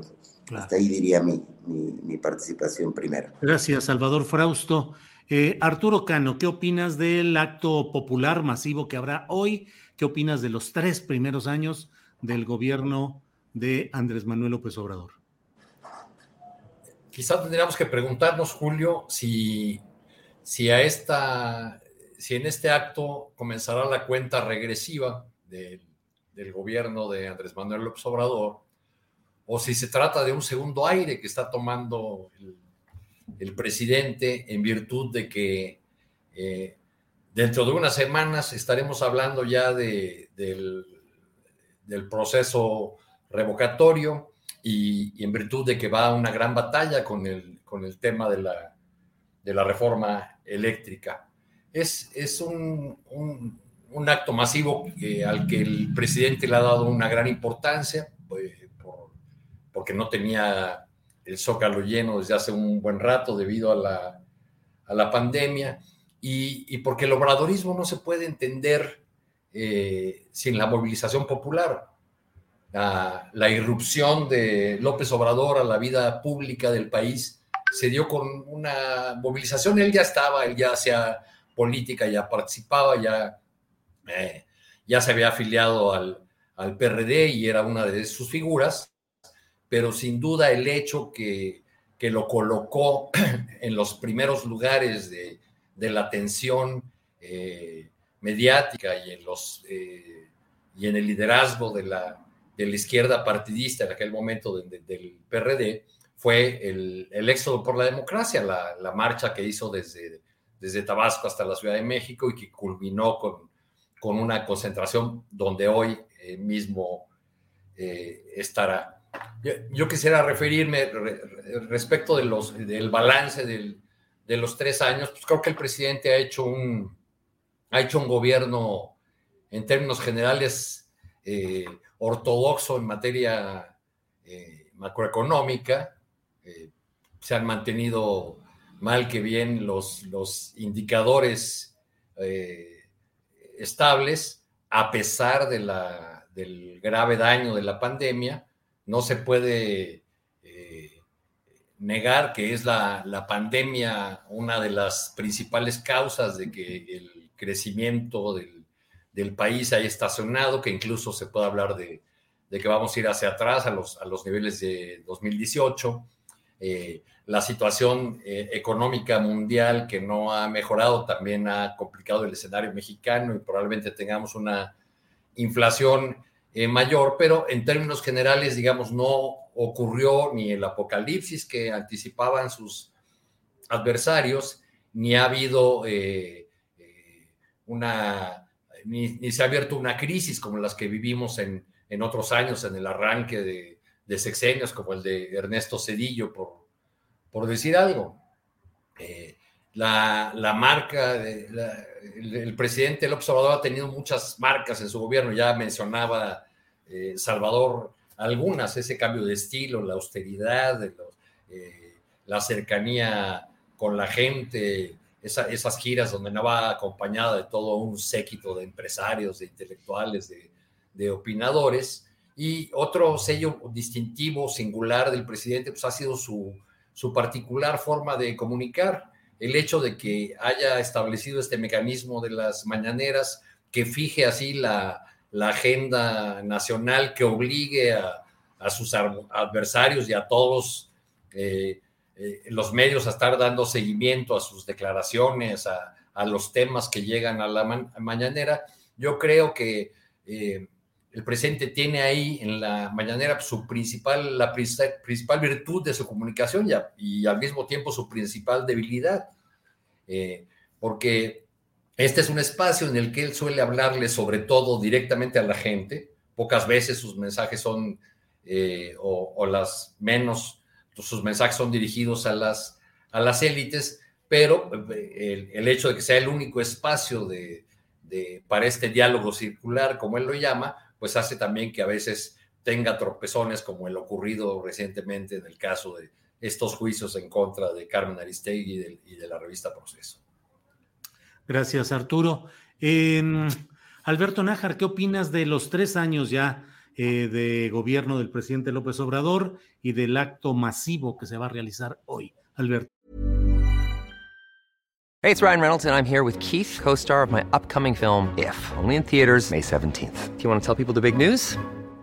All right, I'll do it. Sign up now and you'll get unlimited for $15 a month in six months of Paramount Plus Essential Plan on us. Mintmobile.com slash switch. Upfront payment of $45 equivalent to $15 per month. Unlimited over 40 gigabytes per month. Face lower speeds. Videos at 480p. Active Mint customers by 531.24 get six months of Paramount Plus Essential Plan. Auto renews after six months. Offer ends May 31st, 2024. Separate Paramount Plus registration required. Terms and conditions apply if rated PG. I'm Sandra, and I'm just the professional your small business was looking for. But you didn't hire me because you didn't use LinkedIn jobs. LinkedIn has professionals you can't find anywhere else, including those who aren't actively looking for a new job, but might be open to the perfect role, like me. In a given month, over 70% of LinkedIn users don't visit other leading job sites. So if you're not looking on LinkedIn, you'll miss out on great candidates like Sandra. Start hiring professionals like a professional. Post your free job on linkedin.com/people today. Mira, una forma de medir estos tres años que ya han comentado muy eh, con mucho detalle Arturo y Salvador del de el gobierno del presidente López Obrador es la forma como llega eh, a este primero de diciembre en el que rinde su sexto informe de gobierno, eh, porque son seis, ya ha, dado dos, promedio dos por año el presidente eh, López, López Obrador. hay que ver los números de las encuestas, en un promedio de 65 o 68% le dan los sondeos que se han realizado. Hay una de María de las Heras que le da inclusive 71%, y en esa misma encuesta de la, no de María Las Heras, perdón, de la, de la encuestadora de Las Heras. Eh, Rodrigo de Las Heras. De Rodrigo de Las Heras, sí, sí, María, su mamá, falleció hace unos años. Habla, eh, hicieron una pregunta eh, a los encuestados sobre qué calificación del 1 al 10 le daban al desempeño de López Obrador y la respuesta fue 7 puntos. O sea, llega bastante bien calificado, a pesar del de la, de la, encuesta extraña que, publica Reforma hoy, que dice que cayó su popularidad. No sé a quién le preguntó, seguramente pues a sus suscriptores, em, pero en promedio trae un porcentaje de aprobación importante em, que habla pues de una fortaleza en el respaldo que tiene el presidente López Obrador, a pesar de la andanada de críticas y descalificaciones que ha tenido en esos últimos tres años y también, por supuesto, de algunas de sus acciones que han sido muy cuestionadas y que y algunas de ellas inclusive que pueden marcar algún problema en, en, adelante. Así es que pues este, em, la forma como llega el presidente, pues sí, es con este respaldo, yo coincido con Arturo en la, en la pregunta que habría que hacerse. Yo mi respuesta es que yo creo que más bien es que está tomando un segundo aire el presidente López Obrador. No se ve que haya posibilidades de que vaya a bajar en, la, en los números que trae el respaldo en, en, los sondeos electorales. Yo creo que el 2022, el referéndum del próximo año, le va a dar todavía un esfuerzo, una, una popularidad todavía mayor. Em, y estos tres años, coincido, pues es de claros, de claroscuros. Eh, la, la, inseguridad, por supuesto, que es el gran pendiente la economía pues anda, pues ahí pian pianito, está muy, muy afectada por la, el entorno internacional. Eh, me parece que un acierto ha sido el enfocar los recursos públicos hacia las clases eh, populares, hacia el, reparto eh, de los programas sociales, pues que le han granjeado muchísimo respaldo, pero que también han hecho la diferencia en muchos sectores de la, de la población. Hay un pendiente también en, materia de combate a la corrupción, ni modo, no ha habido los peces gordos que se prometieron, eh, y ahí mucho tiene que ver la, el respaldo que le da el presidente López Obrador, tosudo a veces creo yo, a Alejandro Gertz Manero, que no ha estado a la altura del de compromiso que implica el encabezar la primera Fiscalía General de la República Autónoma en la historia, en la historia de México. Y también hay, por supuesto, eh, un balance que no es tan positivo en, su, en el tema de la crisis humanitaria que representa la desaparición de personas. Más de 90 mil personas están no localizadas, están desaparecidas. Y la reacción, la respuesta del gobierno federal no está tampoco a la altura. Y no me refiero únicamente al tema del presupuesto, que ya de por sí es bastante escaso la Comisión Nacional de Búsqueda, sino también a lo que implica el que parece, lo que parece una incongruencia en su propio discurso, el discurso presidencial, la Comisión de la Verdad, que recientemente se creó eh, justo para encontrar, eh, para ayudar en, este tema de la desaparición forzada, la desaparición de personas en, los años, en las décadas anteriores. Eh, este, para 2022 le asignaron cero pesos y cero centavos en el presupuesto de la, de la federación a mí me parece que nada más con ese puro dato, pues es un, elemento de mucha contradicción entre lo que el presidente plantea como un asunto que es prioritario para su gobierno y lo que implica ya en los hechos el ponerlo en operación eh, esta, esta, misma, misma comisión. Y como es, hay otros temas donde el discurso camina en sentido contrario a las acciones ya reales y concretas. Pero al final del día, yo creo que eh, el balance, pues sí, eh, no lo digo yo, lo dicen los números, es positivo. Yo creo que sería importante que se hiciera en estos tres años una revisión autocrítica, que es lo que parece que me parece que ha faltado en este primer tramo de, la mitad del, sexenio, porque sí hace falta, sí hay algunos temas en los cuales eh, el resultado no me parece que sea el más adecuado. Y uno de ellos tiene que ver con esta forma como se eh, refirió esta semana hacia un reportaje eh, que se publicó en, Aristegui Noticias y en proceso, que no, no lo elaboró el equipo de Aristegui, por cierto, eh, y que pues básicamente derivó una descalificación al trabajo de estos dos medios de comunicación. Me parece delicado, delicado porque la lectura que, yo, que, parece emanar de este juicio así lapidario como fue, es que el presidente mantiene, persiste la idea de que la buena prensa es aquella que milita en su causa. Y esto me parece que es, además del desconocimiento de cómo se ejerce el periodismo en el mundo occidental, em, implica también cierto riesgo de, incurrir en, excesos y de provocar a sus ya muchos, muchos seguidores a una reacción donde no se miden consecuencias. Em, yo cierro nada más con esto. Sí, claroscuros es un lugar común decirlo, pero pues no hay otra forma de, señalarlo. Claro. Gracias, Alberto. Arturo Cano, mm, perdón, Salvador Frausto, eh, pues, ¿quién nos manda a ser periodistas y estar metidos en este oficio, profesión o como le queramos denominar, y estar metidos en el trabajo continuo? Así es que es ineludible preguntarte, por ejemplo, ¿qué opinas de este episodio específico? Yo creo que en dos planos, el trabajo periodístico en sí del reportaje que presentaron Tania Gómez y Gabriel Rincón, si te parece con rigor periodístico, si te parece que tiene las consecuencias que se apuntaron o se esbozaron, y por otro lado la reacción del propio presidente en relación con la revista Proceso y con eh, eh, Carmen Aristegui. ¿Qué opinas, Salvador? Claro, e, este, esta expresión que hizo López Obrador a propósito del, del reportaje que hicieron Tania Rincón y Sergio eh, digo, Tania Gómez y Sergio Rincón, ya les estoy cambiando el apellido a mis colegas.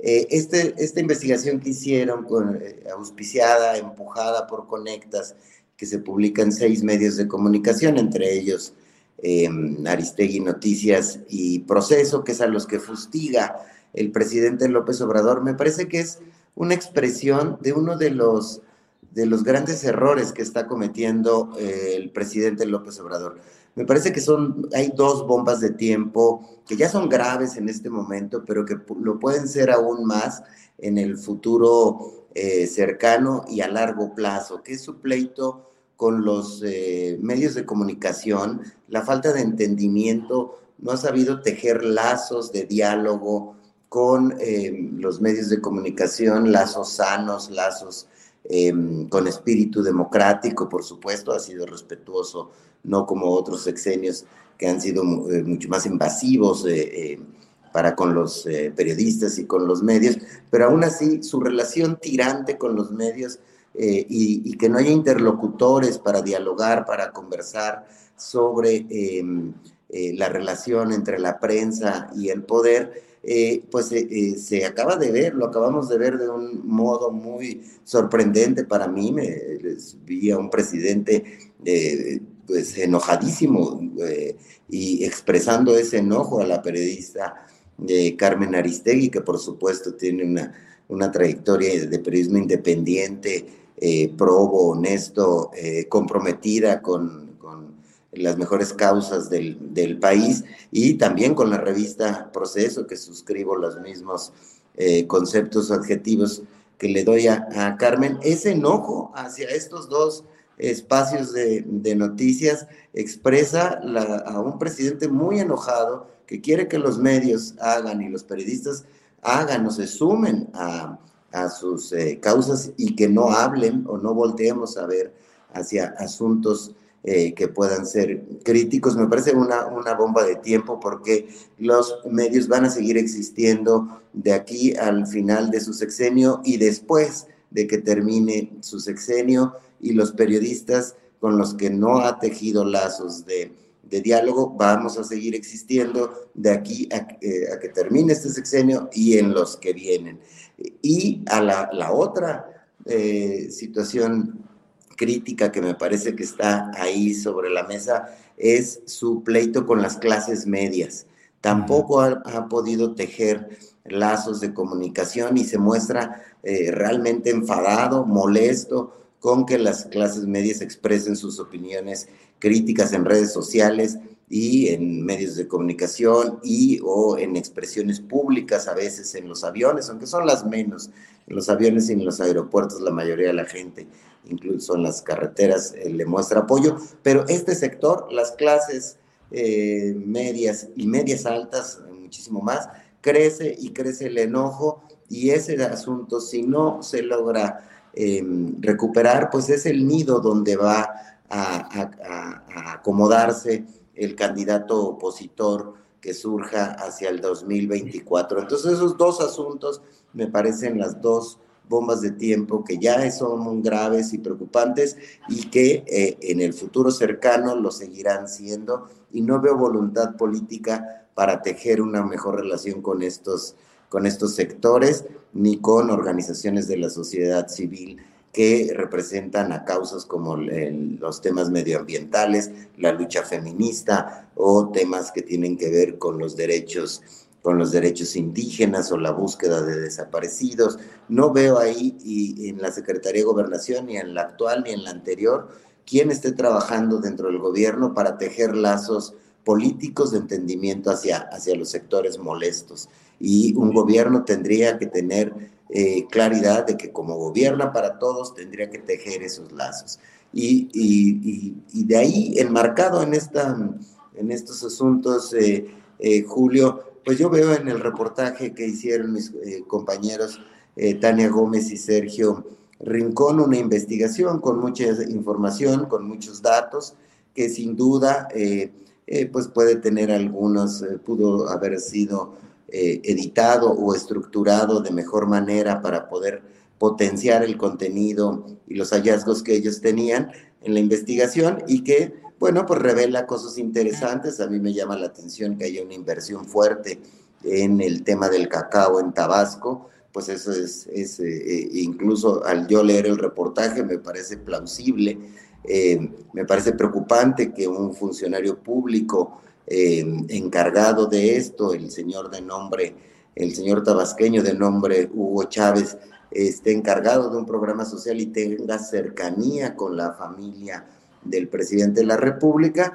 Eso es preocupante, habrá que mirarlo con atención, pero bueno, pues sí, sin duda eh, no es un reportaje que denuncie corrupción o que demuestre conflictos de interés claros, pero pone sobre la mesa un tema de discusión interesante que como periodistas debemos mirar, que debemos seguir y que eh, eh, es excesivo el enojo del presidente frente a un asunto. Es claro, el mensaje político es, si se meten con mis hijos, voy a reaccionar con fuerza. Así sean periodistas a, los que él sabemos que respeta en lo profesional, porque lo ha dicho en otras ocasiones, pero se eh, él lo siente como una afrenta que se están metiendo con sus hijos y está mandando un mensaje político también muy fuerte, en el sentido de que eh, aguas eh, de meterse con su familia, lo cual muestra un rasgo eh, pues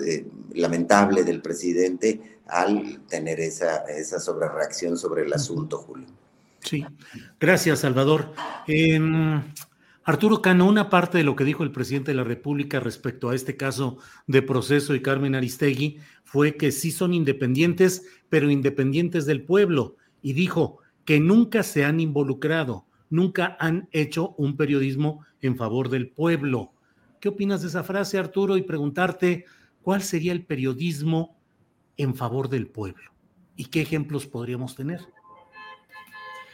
Bueno, eh, Creo que fue una frase muy desafortunada del presidente porque en, la propia línea del tiempo de Andrés Manuel López, eh, López Obrador podemos encontrar eh, cuando citaba portadas de proceso o, las compartía o reportajes de, Aristegui, la, defensa que, que hizo la, periodista en, algunos momentos en que era eh, atacado el líder opositor. Entonces creo que no hay eh, eh, razón en ese señalamiento y que así como en, otros momentos el, presidente ha generalizado con respecto a la, a la prensa en general, la campaña en su contra, y de repente se detiene un poco y aclara a los colegas presentes en las mañaneras o en alguna otra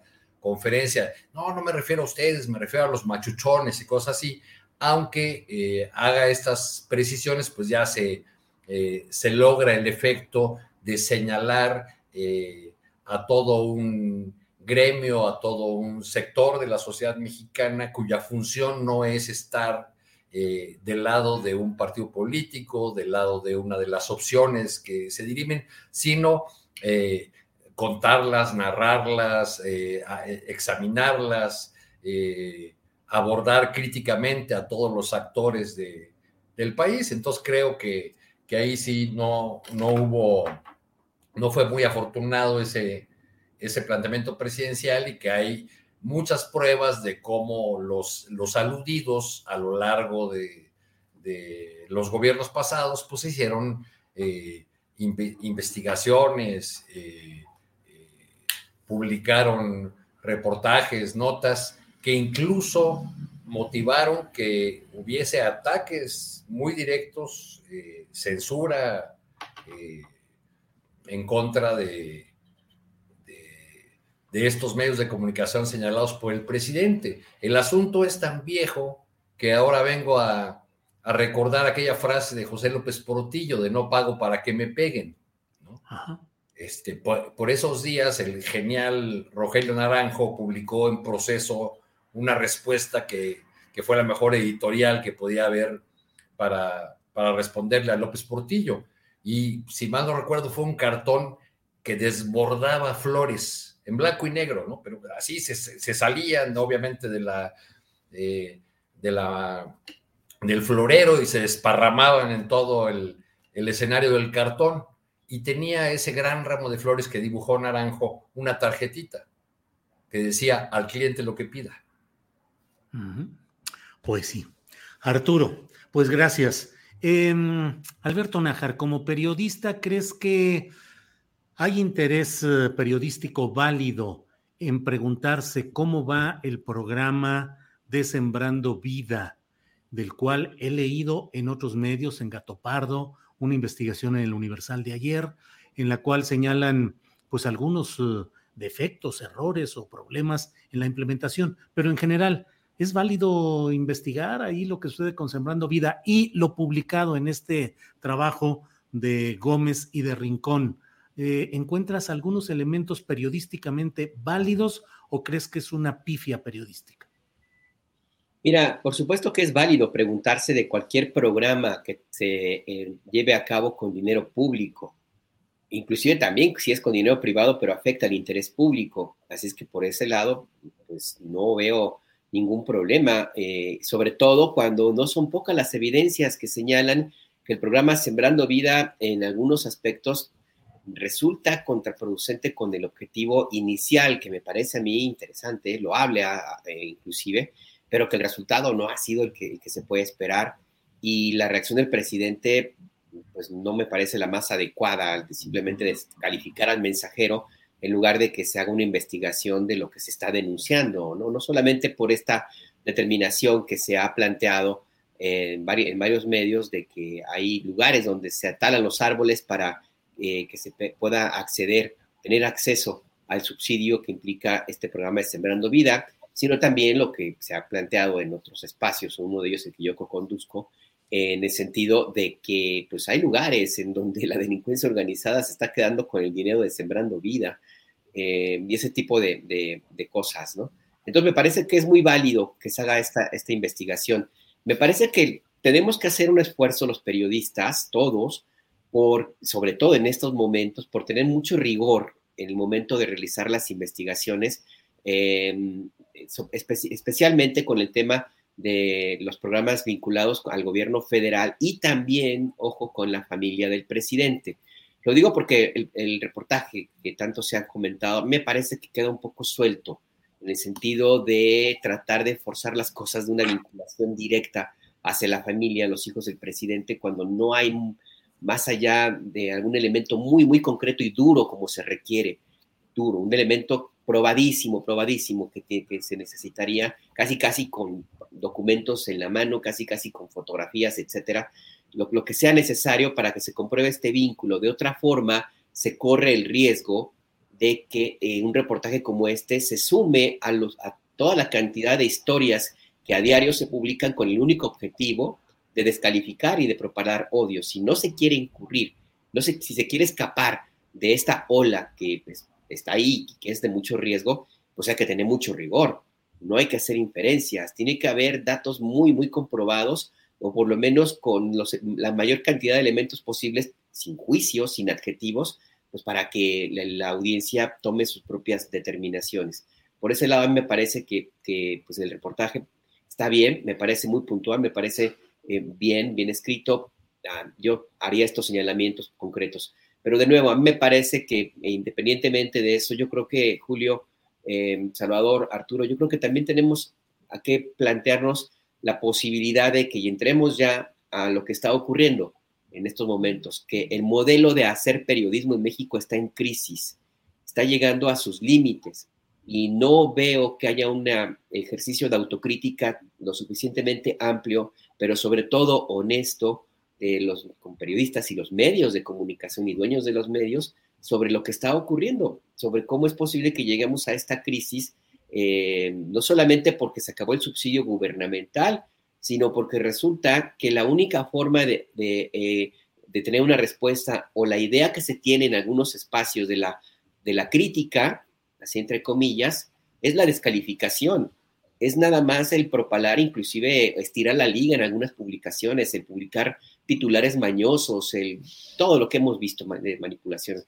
Me parece Ahí, eh, lo que dice Alberto es este, bien interesante, ¿eh? Eh, perdón que interrumpa, pero me parece que el periodismo, que, también este reportaje de, sobre la fábrica de chocolates, muestra que el periodismo de investigación está herido en, en, cuanto a la credibilidad, porque han salido antes que ese, no es el caso de este reportaje, me parece, pero antes ha habido tantos reportajes malintencionados, con cabezas mañosas, que se suman a las campañas sobre claramente empujadas a hacer críticas sin sustento al, gobierno federal, concretamente a López Obrador, que la gente, los ciudadanos, los consumidores de noticias ya ponen en duda em, si este será bueno o no de dónde viene, de dónde, cómo está financiado. Los periodistas tenemos que ser ahora mucho más rigurosos al lanzar este tipo de, investigaciones porque se pueden inscribir en la, mente de, los, eh, de las audiencias como parte de las campañas contra obvias y claras que existen contra, contra López Obrador. Entonces hay que reforzar eso y no hacernos también los inocentes de que no estamos dentro de un país político, de un, medio, de un ambiente eh, nacional politizado, en el cual lo que hacemos, lo que decimos, lo que publicamos, se inscribe dentro de un lado de la ecuación. Entonces, eh, sí hay una responsabilidad, coincido con Alberto, muy fuerte y eh, está el periodismo de investigación en un proceso de desgaste herido en cuanto a credibilidad, pienso. ¿eh? Alberto, por favor.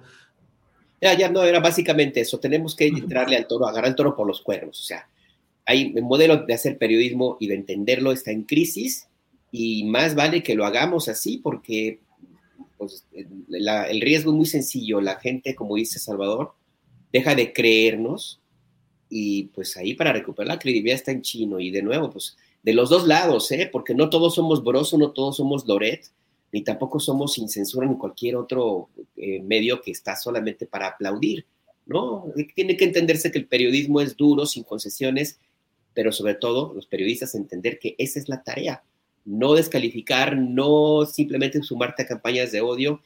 Es mucho más fuerte y contundente un reportaje con datos duros que no se pueden evadir que cualquier sarta de adjetivos que puedas tú tener. ¿Eso, es un juicio definitivo o una inferencia, Alberto? Lo que acabas de decir. en la opinión se vale la inferencia. Finalmente, el periodismo de opinión eh, se, se, nutre de datos, pero finalmente la opinión es una inferencia. Sí, pero es que, perdón, Julio, la, confusión es que ahora se ha querido hacer pasar columnas u opiniones como reportajes investigados. No, no, no, tampoco, no, no. Ahí está, en las escuelas te lo enseñan, hombre, pues como si no hubiéramos pasado por ahí. La, la investigación debe ser irrefutable, con datos que resistan cualquier prueba y que los puedas ver por arriba, por abajo, por un lado, y había, Y había una manera de parte del presidente de la República de responder a esta pieza periodística que a mí, entre paréntesis, me pareció un tanto floja. Eh, pero había una manera con datos con, eh, con datos sobre la que, que, bien podrían haber transparentado los, los hijos del presidente. No, no entiendo yo por qué la necesidad de ir a una respuesta de este tono, eh, que además, eh, como, como decía ayer Demory, se singularizó en la persona de Carmen Aristegui y se extendió a la revista Proceso, pese a que lo publicaron otros otros medios. Yo creo que eh, tenían elementos suficientes para dar una, una respuesta, pero quizá le optaron por, por asumir que se trataba de un golpeteo, eh, de, un golpe bajo a la familia eh, del presidente y por eso el tono de esta, de esta respuesta. justo, justo en el, a, unas horas de, la, de esta celebración que el presidente ha, ha convocado, que eh, por cierto, me están ahorita enviando unas fotografías de, que ya andan por ahí este, las huestes del Sindicato Nacional de Trabajadores de la Educación con, con camisetas muy ad hoc. El día de hoy eh, el CENTE publica un desplegado de respaldo absoluto, total al, presidente de la República. Nada más quería hacer esta anotación, Julio, si me, si me permites, porque es muy curioso en el caso del magisterio que todas las corrientes o facciones o grupos que hay están metidísimas en, ver quién conquista eh, el oído del presidente López Obrador, en, mostrar quién es su aliado. Este, se publica el desplegado del, CENTE y creo que ningún otro sindicato publica eh, eh, una, una arenga de, respaldo al, presidente. Lo que no parece correcto y será seguramente blanco de, de las críticas es que maestros suspendan clases para venir a este acto, porque hay mucha gente que es auténticamente obradorista, que viene por su propia pie, propio pie, que, eh, que se autoconvoca o que convoca a sus redes de cercanos. Entonces no tiene necesidad, creo yo, eh, el presidente ni la 4T de recurrir a esos viejos mecanismos de organizaciones como el CENTE para movilizar eh, y llenar el, zócalo capitalino. Creo que le, no le hacen un, favor a, a, la 4T ni a ese espíritu transformador que, que ha tenido durante estos años. Gracias, Arturo. Eh, Salvador Frausto, el presidente de la República ha hecho nombramientos, eh, mueve al director del ISTE, Luis Antonio Ramírez, lo mueve a un ámbito bancario del Estado y en su lugar coloca a Pedro Centeno y luego nombra a un militar, a un general, como responsable de Birmex específicamente para la distribución de medicamentos. ¿Qué opinión te merecen estos movimientos, estos nombramientos, Salvador? Sí, bueno, pues lo que muestran es que el presidente confía, va a seguir confiando en los eh, militares para asuntos eh, que considera muy relevantes, ¿no? Es, decir, les ha dado la construcción del, aeropuerto, les ha dado contratos de construcción en, en, varios proyectos, les ha dado fuerza en los temas de seguridad con el tema de la, de la Guardia Nacional y la intención de que formalmente ya estén bajo el paraguas de Sedena. Y ahora vemos esto en medicamentos y hay una circunstancia particular. Las aduanas, Salvador. ¿Perdón? Y las aduanas. Las aduanas, por supuesto, el haber colocado eh, eh, militares en las aduanas, los asuntos que siente sensibles, está eh, confiando en el ejército. Y en esta ocasión a, las distribuidoras, Birmex, la, que tiene que distribuir los medicamentos, pone también a un general, un general con, por lo que veo en su currículum con experiencia en administración, que pues es un desastre, como sabemos, no se ha podido resolver el tema de la entrega de medicamentos y ha sido muy sonoro porque sobre todo los pacientes, los de, em, niños o, enfermos en general con cáncer han visto, o las personas con VIH han visto que no llegan los medicamentos y em, no se ha podido resolver. El, el, propio presidente ya dijo que dejaría de llamarse Andrés Manuel si no resuelve este asunto. Y la decisión que toma es poner a un general del ejército a cargo de esta, de esta agenda también. Y bueno, eh, eh, lo que me llama la atención, y creo que es un asunto a analizar ahorita y después, y en el futuro cercano, es que pues el ejército está bajo mucha presión y a prueba de si puede resolver todos estos asuntos, porque aunque ya han salido críticas, por ejemplo, eh, en reportajes publicados en distintos medios, de que los eh, contratos que han recibido la Sedena también han sido susceptibles a em, temas de, de, corrupción o de entrega a empresas fantasma, por ejemplo, y este tipo de asuntos que han ocurrido cuando están a cargo privados, también el ejército ha sucumbido a esta tentación de temas que, eh, que rayan con la corrupción o que son francamente temas eh, que implican corrupción. Ahora veremos con lo de los medicamentos, porque sí es un asunto eh, muy fuerte y muy sensible el tema de que no se ha logrado eh, repartir los medicamentos de manera eficiente en el sector salud y eso pues afecta la vida y la salud de las personas. más allá de que yo tenga alguna posición de si me parece o no que el ejército esté ocupando tantos espacios, yo lo miro con, con cierto interés pienso que em, los resultados hablarán por sí solos. Si en un determinado periodo de tiempo se logró no solo contener la inseguridad en el país, sino se logra disminuir. Si en un periodo de tiempo los medicamentos se reparten de mejor manera, de manera más eficiente, llegan a los niños y a las personas con cáncer o con VIH, si eh, en las aduanas se reduce el eh, trasiego de productos ilegales, entonces el ejército lo habrá hecho bien y crecerá su, su, imagen ante la población, que es buena, la imagen del ejército ante la, la, mayoría de la ciudadanía, o el ejército entrará en una gran crisis de credibilidad y de legitimidad si no hace bien su tarea, si se descubren fraudes en las construcciones y en todas estas otras agendas de las que hemos hablado. Es una responsabilidad tremenda para el ejército y el costo lo vamos a ver en el futuro cercano cuando haya que evaluar si valió la pena o no incluir y darle tanta fuerza al ejército en estas agendas. Bien, Salvador, muchas gracias. Arturo Cano, ¿qué opinas de estos nombramientos? Particularmente a mí me llama la atención lo del general en Birmex y lo de Pedro Centeno en el ISTE. Pero ¿cuál es tu opinión, Arturo, por pues, favor? Pues tal vez el presidente comparta la idea del secretario de Marina, quien hace unos meses nos dijo que, que, este, que los civiles, este, eh, que tenían muchos problemas con los civiles en cuanto a su honestidad y su eficacia. Eh, si esa es una de las razones, pues resulta eh, que, vamos anotando o aumentando aquellos lugares donde eh,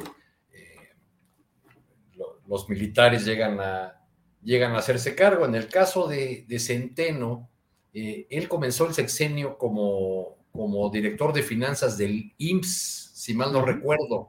Entró en choque con el primer director general Así y ahora el ahora senador casi de oposición, Germán Martínez, este, y, eh, y, por eso hubo ahí un enroque, el que estaba en el liste se fue al IMSS y, viceversa. Bueno, pues ahora se hará cargo eh, Centeno de, la Dirección General del liste, donde estaba el eh, Luis Martínez, el hijo de Eladio, perdón, Ramírez, el hijo de Eladio Ramírez y también suspirante por la gubernatura de, de Oaxaca. Pero el dato interesante de Centeno fue que en el año de 2019, cuando llegó al ISTE, tuvo una reunión con legisladores y, les dijo que, el ISTE estaba en quiebra, que había un boquete de, 19 mil millones de pesos.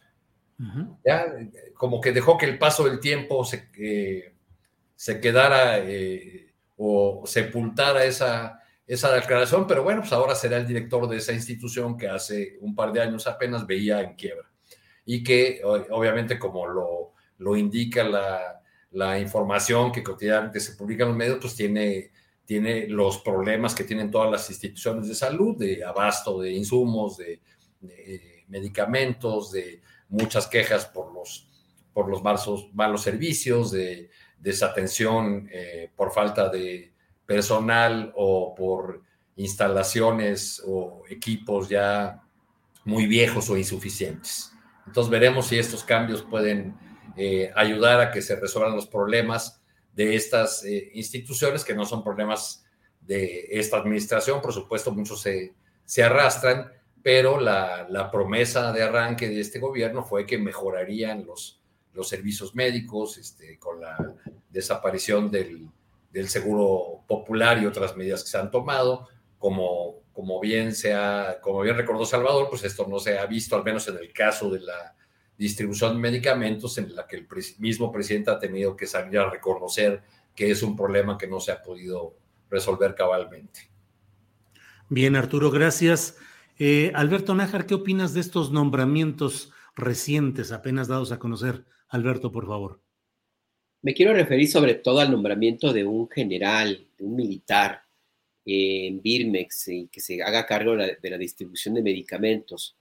Eh, la lectura primera que tengo yo es que mm, pues persiste esta idea de que los militares eh, pues hagan cargo de casi todo el gobierno, de una buena parte del gobierno. No es, yo insisto en que esto eh, tiene su riesgo más allá de las razones que el presidente pueda tener, siempre tiene su riesgo porque los militares, lo fácil es sacarlos de los cuarteles y, asignarles tareas que en sentido estricto no les correspondería. El problema es que las quieran dejar y que los regresen al, lugar donde, deben estar y con las tareas que les corresponden. El presidente López Obrador, yo estoy seguro que lo puede hacer porque tiene mucho respaldo y respeto de las Fuerzas Armadas, pero él se va en 2024 y este respaldo, respeto, este eh, apoyo no es hereditario. Y el que venga o la que venga, pues quién sabe qué escenario se puede encontrar para que los militares quieran regresar a las funciones que no les corresponden. Independientemente de que, de que esto habla también del nivel de, ¿cómo podemos decirlo?, de crisis que hay en algunos espacios de la vida de la administración pública del país. No hay que recordar que, o bien hay que recordar que hace poco se supo que en Cofepris tuvo que entrar la Marina porque había eh, funcionarios que estaban en colaboración directa con las organizaciones de tráfico de drogas para autorizar a diestra y siniestra la importación de precursores químicos para la elaboración de drogas que se envían a Estados Unidos, de opioides. Fentanilo era uno de ellos. Y esto es una historia que tiene ya mucho tiempo. No hay que olvidar el caso de Shenli Yegon, que tenía una farmacéutica justamente en el Estado de México. Y las oficinas las tenía en Morelos, Morelos, la calle de Morelos, hay un ladito de un periódico en el centro de Ciudad de México. Y estaba vinculado, por ejemplo, con un personaje que todavía sigue ahí activo, el famoso abuelo, allá de Tierra Caliente, en Michoacán, que anduvo también metido en el tema de las autodefensas. Bueno, pues de ese tamaño estamos hablando de los intereses económicos que se mueven alrededor de las medicinas en, México. Así es que, pues sí, yo, yo creo que el presidente de la República no vio otra alternativa más que tener a un, militar que se encargue de este problema y el mensaje es muy claro, pues va una persona a la cual no van a amedrentar tan fácilmente y va también el mensaje de una, de una persona que tiene que responder directamente al presidente de la República y con el cual, pues para poder llegar a alguna digamos, componenda, pues va a estar un poco más complicado, según lo que ve el presidente de la República.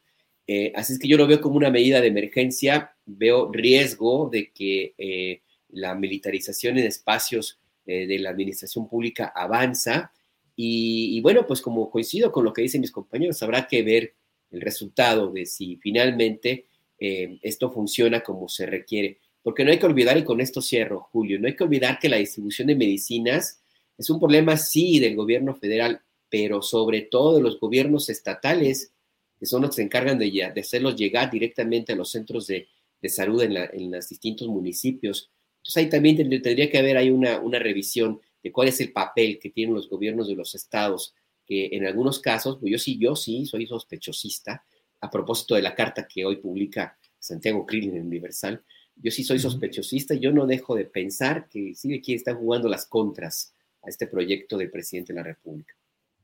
Gracias, Alberto. Eh, yo agrego un datito, nada más la ironía de que originalmente sí había un civil que estaba encaminado a dirigir esta empresa estatal Birmex, la distribuidora de medicinas, que era David León Romero. Era el encaminado a ser el director de Birmex y se le cayó el nombramiento cuando salieron los videos en los que estaba con los hermanos del presidente bajo el señalamiento en aquel tiempo de que estaban entregando dinero en, una primera eh, video a uno de los hermanos, después hubo otro, pero eso tumbó el nombramiento del personaje que fue un operador directo durante el gobierno de Manuel Velasco Cuello en el gobierno de Chiapas y que era el hombre que se encargaba de las relaciones con la prensa nacional y con las operaciones especiales del güero Velasco Cuello. Él hubiera quedado ahí originalmente si no se hubiera dado a conocer todo este tema de los videos. Bueno, pues son las 2 de la tarde con 55 minutos. Invitamos a quienes nos acompañan.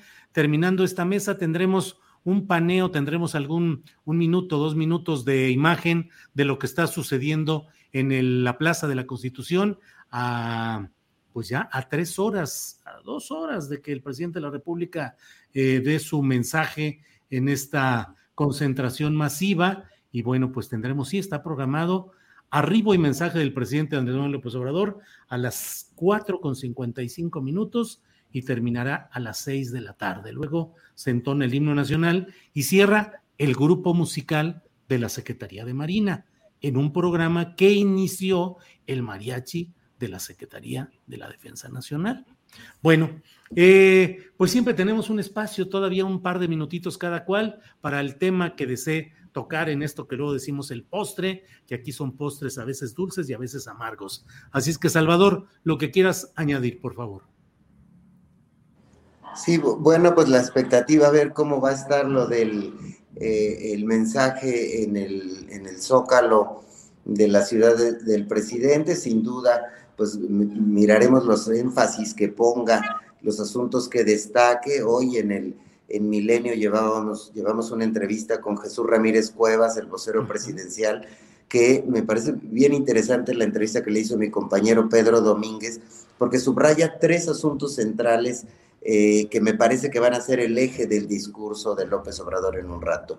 Uno es el tema de los programas sociales, la sensación en el gobierno federal es que es un éxito el haber distribuido mayor cantidad de recursos a jóvenes, a personas, a ancianos, a personas con discapacidad, a, programas como Sembrando Vida, es decir, todo este asunto en la sensación del gobierno federal y en palabras de Jesús Ramírez, eh, pues ya llegó el momento de consolidar esto como una de las grandes conquistas del López Obradorismo. El segundo asunto que pone sobre la mesa, y creo que se lo, lo, va a referir Andrés Manuel, es el tema de las obras que ya están de infraestructura, que ya están en marcha, como también elementos distintivos del, del, sexenio de López Obrador, que serán, pues, por supuesto, el, el, aeropuerto Felipe Ángeles, la refinería este, de Dos Bocas y el tren Maya. Y el, el, otro son los proyectos institucionales, donde en el gobierno federal también hay la idea de que ya llega el momento en esta segundo, de nuestra segunda parte del sexenio, de consolidar esos proyectos tipo el proyecto de austeridad, de no usar aviones costosos, de que eh, los gobernantes eh, siguientes se comporten con códigos de, austeridad y de moderación. Entonces, por ahí eh, nos adelanta hoy en Milenio Jesús Ramírez Cuevas que por ahí pueden estar los énfasis de los, del mensaje del presidente y en eso justifica precisamente la popularidad de la que hablábamos al inicio de este espacio del presidente que anda entre el 62 y el 68 o 70%, eh, según las encuestas más optimistas, un presidente que llega muy popular, con mucha aceptación social y con un gran encono, insisto, con las clases medias y con em, un sector amplio de los medios de comunicación. Entonces, habrá que mirar con atención el asunto, Julio. Bien, gracias Salvador Frausto. Arturo Cano, en la parte final, ¿qué nos deseas decir o agregar, Arturo, por favor? Pues me engancho con este tema de la popularidad del presidente para decir que las encuestas nuevamente tienen a la oposición al borde de un ataque de nervios. ¿no? Eh, no, no, cuando uno lee las columnas por las mañanas o las declaraciones de las figuras de la oposición, este, cada tanto se encuentra con eh, con topes en la pared de estos personajes que no se explican por qué el pueblo mexicano es estúpido y sigue confiando en, López Obrador. Yo creo que es algo que deberíamos eh, preguntarnos y, recordé esta mañana leyendo algunas columnas la seguridad con la que encuestadores y politólogos nos decían que era absolutamente imposible que Trump ganara la presidencia de Estados Unidos algún académico, creo que del CIDE, incluso llegó a decir que era estadísticamente imposible que ganara, que ganara Trump. Entonces, le sugiero esto para una mesa posterior. ¿Por qué, ¿Por qué no examinamos lo que no ven los opinadores? O sea, ¿por qué no? ¿Qué es lo que no ven eh, y que sí está en las encuestas? Eh, por supuesto que la gente, si uno ve ya con detalle las encuestas, eh, tiene sus críticas a diversas áreas de, de la administración del presidente López Obrador. Eh, sigue hablando, hay mucha gente que sigue hablando de que el principal problema es la economía, otros la, seguridad, eh, como los dos principales, pero sin embargo, a pesar de eso, el respaldo sigue siendo muy importante. Y, y mi pregunta sería, para que la dejemos para otra mesa, ¿será que el daño que hicieron los gobiernos neoliberales fue tan grande que hace que la esperanza prevalezca después de tres años? Pues sí, buena pregunta y bueno, nos podríamos echar otra hora analizando eso, pero ya tendremos oportunidad. Alberto Nájar, para cerrar esta mesa, por favor, tu reflexión. Pues mira, la Suprema Corte de Justicia de la Nación tiene agendado discutir un proyecto de la ministra Margarita Ríos Pajat que básicamente plantea la, idea, pues, de que se amplíen las facultades al Instituto Nacional de Migración para que pueda hacer revisiones de la eh, estancia migratoria a todos, a todos en todo el territorio nacional. Y todos implica mexicanos. A mí me parece de mucho riesgo si se aprobara este, esta propuesta de la ministra. No tengo claro para qué eh, o cuál es el propósito, porque en los hechos convertiría, uno, a el Instituto Nacional de Migración en una entidad de control ciudadano. Dos, violenta la Constitución, porque pues, te supone que tú no puedes ser molestado ni en tu propiedad, pero sobre todo en tu persona, por autoridad alguna sin que exista una orden judicial de por medio. Y tres, también me, parece ahí que abre mucho las posibilidades para que se cometan excesos eh, eh, por parte de las autoridades migratorias. No hay que olvidar que no son pocos los casos en los cuales eh, personas mexicanas, inclusive sobre todo de comunidades indígenas, son molestados por los agentes de migración y ha habido casos en los cuales son deportados porque a juicio del el agente en turno pues no son mexicanos. De hecho, hay casos recientes donde fueron encerrados cuatro indígenas tzotziles en Querétaro porque no hablaban español y el agente de migración dijo básicamente son guatemaltecos. Y estaban a punto de deportarlos, si no es porque llegan abogados de organizaciones de derechos humanos que simple y sencillamente los, los rescataron. Entonces, ese, ese, tipo de temas que pueden parecer anecdóticos o folclóricos, ahí va a estar porque por más esfuerzos que se haya, han hecho, no se ha logrado limpiar al Instituto de Migración, que sigue siendo una entidad muy oscura, muy oscura, con gravísimos problemas de corrupción y con una gran cantidad de, denuncias sobre, sobre abusos. Así es que ojalá que la ministra, que el proyecto de la ministra no se apruebe, eh, porque sí, sí hay, hay, mucho riesgo de que cualquier, de que eh, se establezca pues al Instituto de Migración como una entidad, no quiero hablar de represión, pero sí por lo menos ilegal y, e insisto, de control ciudadano. Hay que estar muy, muy eh, atentos a esto, Julio, eh, Salvador, Arturo, porque si progresa, híjole, quién sabe para dónde, para dónde va el tema. Y cierro, ¿cuál es el propósito de que exista una entidad que le pregunte a todos los que están en este país si son o no mexicanos?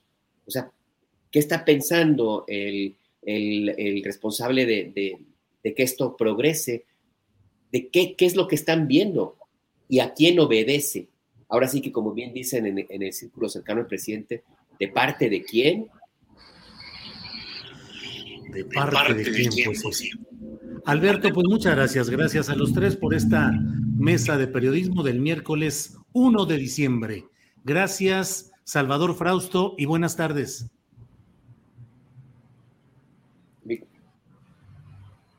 Ya no se te escuchó nada, pero damos por, damos por recibida la despedida. Abrazos para los tres y para el auditorio. Saludos.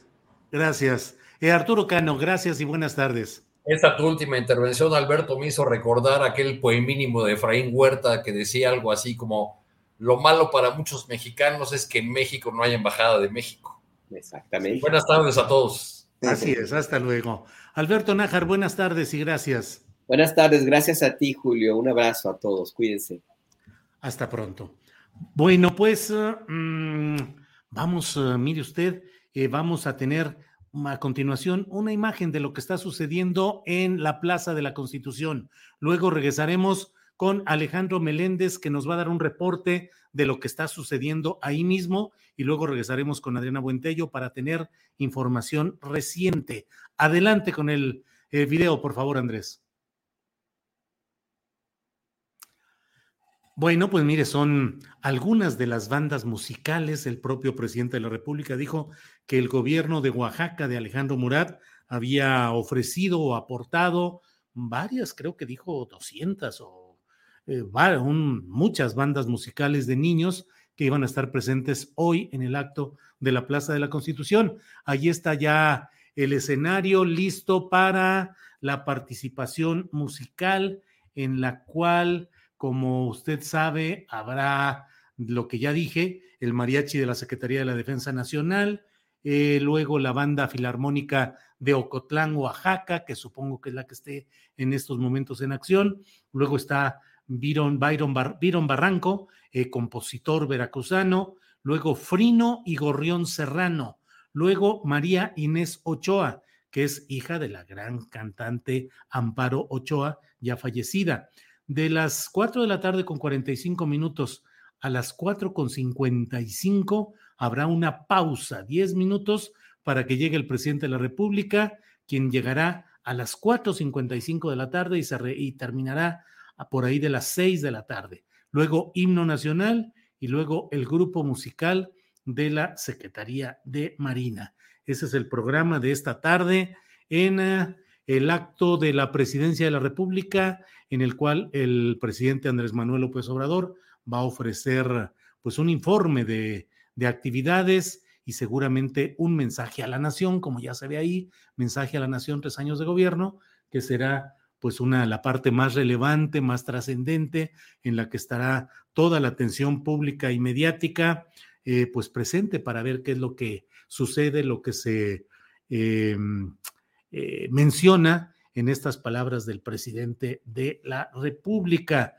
Eh, como le digo, está por ahí nuestro compañero, no en este momento, pero eh, en un ratito más, en unos segunditos, debe estar listo ya Alejandro Meléndez, quien nos va a dar un reporte de lo que está sucediendo por allá.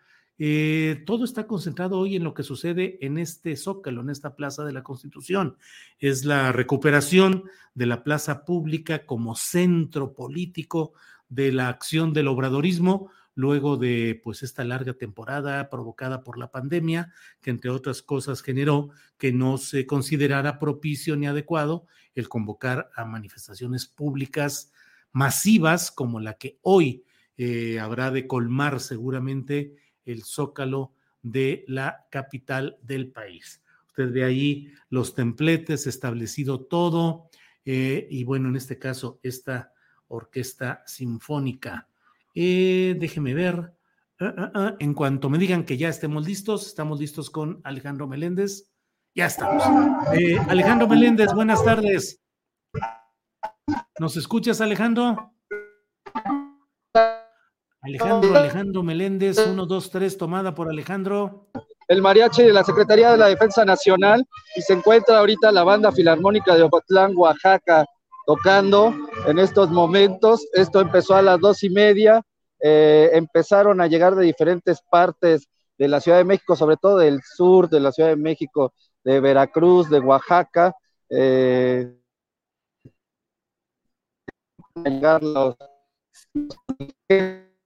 de Cotlán, Oaxaca, luego seguirá Byron Barranco, el trío Gorrión Serrano, y luego María Inés Ochoa, la rumorosa, la hija de Amparo Ochoa, esta rumorosa, y a las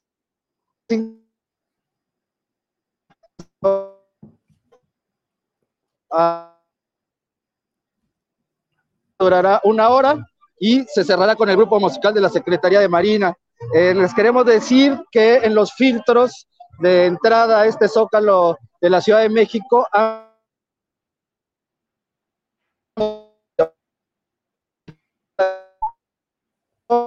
Bueno, es muy difícil la transmisión. La gente está usando este cubrebocas aquí adentro porque sobre todo hay gente de la tercera edad, entonces es importante mencionar esto. Y bueno, pues... Eh, Es muy difícil la comunicación en lugares donde hay tanta concentración de aparatos celulares, por una parte, y bueno, yo lo he vivido muchas veces en este tipo de concentraciones en las cuales pues es muy difícil mantener la señal y usted sabe que somos producciones con lo que hay y producciones con lo que hay, pues no tenemos más que nuestro propio celular, con nuestra cuenta personal, con nuestros datos y es lo que funciona ahí, eh, pues de esta manera que siempre hemos tenido yo la última vez que estuve en un acto masivo así fue durante la marcha de mujeres en marzo de, pues ya que estamos, de, en marzo de 2019 en marzo de 2019. Y bueno, transmití, transmití, y hubo un momento en el cual estaba la situación muy complicada, muy tensa, y yo estaba eh, con cierto riesgo en apariencia, y se cortó la comunicación, y la gente decía, ¿qué sucedió? ¿Qué pasó? Se corta, porque así sucede. Regresamos regresamos ya con, con Alejandro. Alejandro Meléndez, que ya está por la vía telefónica. Alejandro, ¿cómo va todo? Ya escuchamos el reporte que nos diste hace unos minutitos, pero ¿cómo ves el ambiente? ¿Qué se habla? ¿Cómo está la participación popular? Bueno, bueno, bueno. Bueno, pues me voy a contestar yo solo, si no hay de otra. Mira, Julio, déjame decirte, déjame platicarte. No, no, no. Vamos a esperar un poquito a que se conecte Alejandro y eh, tendremos ya la comunicación. Pues son las fallas que se dan. No tenemos los grandes aparatos, los camiones con el aparato de transmisión y demás, porque pues somos, somos producciones con lo que hay, a mucha honra, pero con mucho deseo de compartir con ustedes la información interesante y lo que va sucediendo en todo esto. Bueno, pues eh, creo que se salió, se salió totalmente Alejandro. Bueno, eh, vamos a regresar en un ratito ya con Adriana Buentello y si tenemos la conexión, le propongo a Adriana que tratemos de darle entrada a Alejandro si es que llega, pero en unos segunditos ya debe estar también con nosotros Alejandra, digo, perdón, Adriana, que como usted sabe, Adriana es productora, co-conductora, entrevistadora de todo y siempre apreciamos mucho el gran trabajo de Adriana que está puesta y dispuesta para todo lo que hacemos en este pequeño equipo de trabajo, pero pues me atrevo a decir que muy eficaz y con mucha con mucho compromiso y con mucha responsabilidad en lo que estamos haciendo. Déjeme ver esa llamada de quién. A ver, ahí entra de nuevo. Eh, ¿Me escuchas, Alejandro? Sí, sí te escucho. Adelante, ya nos diste un reporte de los grupos musicales, de lo que está del, del, uso del cubrebocas. ¿Cómo está el ambiente? ¿Cómo está la participación? ¿Qué otros detalles nos compartes, Alejandro? Pues fíjate que, como les contaba, este, mucha gente de la tercera edad, eh, gente de los estados, es lo que eh, en su mayoría se encuentra en este momento en la plancha del Zócalo. Y bueno, eh, la gente ya vienen hasta músicos, eh, y pues todos con sus pancartas ya listos para a las 5 de la tarde empezar con este tercer informe. Eh, pues la gente muy, muy, muy contenta eh, aquí en el Zócalo de la Ciudad de México y pues eh, esperando ya que, ya que inicie todo. ¿Hay algún tipo de medidas de seguridad para el ingreso o entra la gente directamente al Zócalo, Alejandro? No, hay eh, diferentes filtros, uno el más grande en 20 de noviembre por donde entra la mayoría de las personas. Y en estos filtros, como comentaba, se pide el uso de cubrebocas. Y bueno, eh, esta cuestión de, este, le quitan algunos, sobre todo las botellas, algunos quitan con botellas. Y también decir que en la mañana estuvo Paco Ignacio Taibo dos aquí repartiendo con la brigada, entonces muchos este, están con sus libros, con esta brigada este, cultural que siempre trae libros, entonces, este, pues bueno, la mayoría de la gente ya trae sus libros, sus banderas y todo listo para que inicie esto. También se les reparte este gel antibacterial para este, el COVID, entonces, pues bueno, como les decía, lo que sí da mucho gusto es que la mayoría de la gente trae el cubrebocas. Digamos, un 80% de los asistentes están con el cubrebocas. Los negocios de alrededor cerrados, abiertos, todo tranquilo, ningún incidente, Alejandro ningún incidente alrededor, los negocios al contrario están abiertos, muchos este, en la mañana desayunaron en los negocios alternos a la Plaza del Zócalo y todos los negocios están abiertos, eh, sobre todo pues los hoteles y, demás que queda frente a Palacio Nacional, pues ya están llenos eh, de gente y que desde la mañana pues está esperando ya este mensaje del presidente Andrés Manuel López Obrador. Alejandro Meléndez, tú eres un gran fotógrafo, eh, profesional, destacado, y te pregunto visualmente, fotográficamente, ¿qué te está llamando la atención o a qué vas a enfocar el disparo de tus eh, eh, cámaras ahora digitales, Alejandro? pues fíjate que sobre todo esta parte la gente de los estados, la gente con sombrero, la, la gente indígena, tiene mucha gente este, pues, muy pocos recursos entonces, pues es importante ver este contraste eh, de gente pues eh, humilde que viene a apoyar al presidente López Obrador.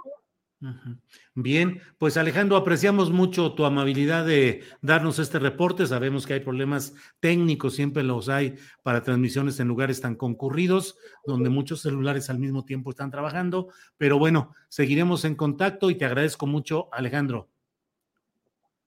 No, al contrario, a ti, este, Julio. Hasta luego. Gracias. Ha sido Alejandro Meléndez, fotoreportero por la vía telefónica, que nos ha dado pues la versión y la impresión de lo que está viendo y viviendo en esta Plaza de la Constitución de la Ciudad de México. Hay muchos comentarios por aquí en nuestro chat de todo. Em, bueno, de todo hay, pero bueno, ya está con nosotros Adriana Buentello y la saludo como siempre con mucho gusto. Adriana, buenas tardes. ¿Cómo estás, Julio? Muy buenas tardes. Saludos a todos los que nos están viendo. Sí, no veas mejor, no veas el chat. están muy intensos, están muy intensos el día de hoy, Julio. Pues eh, comentarte algo de información relevante. Eh, hay que resaltar que como no hubo mañanera, efectivamente sí eh, marca la agenda de manera muy importante, aunque sí tenemos algunas, algunas notas interesantes, Julio. Fíjate que eh, pues dos de los tres representantes del gobierno federal de Pemex y la FGR, la Fiscalía General de la República, eh, así como la defensa del empresario Alonso Ancira, pues aceptaron y cancelaron la audiencia programada para el día de hoy.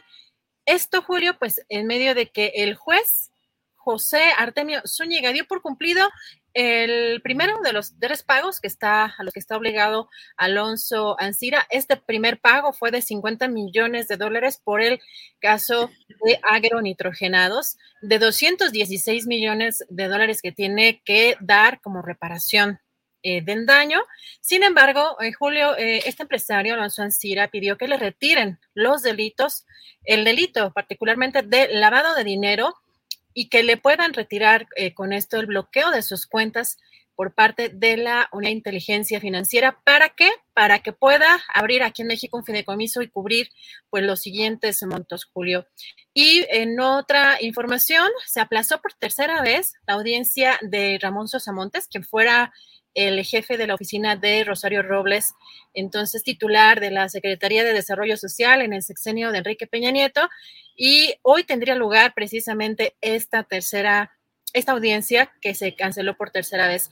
Eh, la Fiscalía General de la República hoy hubiera, hoy buscaría imputarle estos delitos por el uso indebido de atribuciones y facultades en el caso conocido como la estafa maestra, donde presuntamente está involucrado en el desvío de más de 197 millones de pesos a través de convenios firmados con precisamente la Secretaría de Desarrollo Social de este sexenio de Enrique Peña Nieto.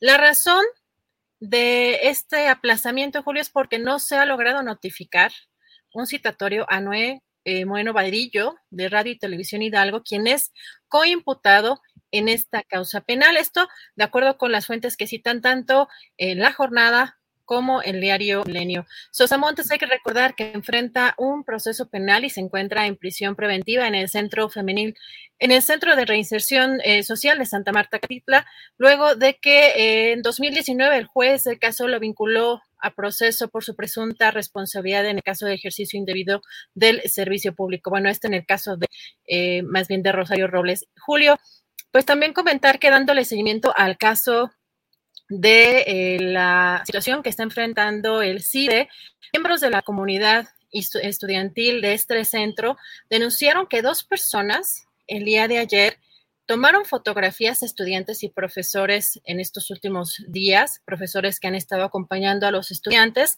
Este, en un posicionamiento a través de las redes sociales indican que identifican a estas personas como Óscar Arturo García y Rodrigo Alifat, eh, individuos que aseguran fueron enviados por el doctor José Antonio Romero de Yaeche. En este comunicado, Julio, los estudiantes indican pues, que ambos son servidores públicos eh, que en el carácter de sus funciones violaron diversos artículos de la Constitución y también ya están anunciando incluso que van a, tomar medidas legales por estos, por estos hechos. Y ayer, eh, ¿te acuerdas, Julio? Comentaba yo que iban a dar a conocer un nuevo pliego petitorio Ayer dieron a conocer precisamente estas demandas. En primer lugar, están pidiendo no represalias por ejercer su derecho a manifestarse. En segundo lugar, eh, pues participación de la Asamblea General Estudiantil en los procesos administrativos y decisiones del CIDE, sobre todo por este reciente nombramiento. Eh, la destitución, en el tercer punto, la destitución del doctor Romero de Yaeche por no cumplir con los requisitos que señala el estatuto para dirigir el CIDE. Eh, cuatro, el cuarto es el nuevo proceso de designación de la dirección general piden que sea con apego a lo que marcan los estatutos y la inclusión de la comunidad estudiantil. Eh, cinco, sesión extraordinaria horizontal con autoridades de CIDE, autoridades de CONACID, sindicatos de CIDE, representantes de la Asamblea Estudiantil, colectivas y eh, del CIDE Alumni.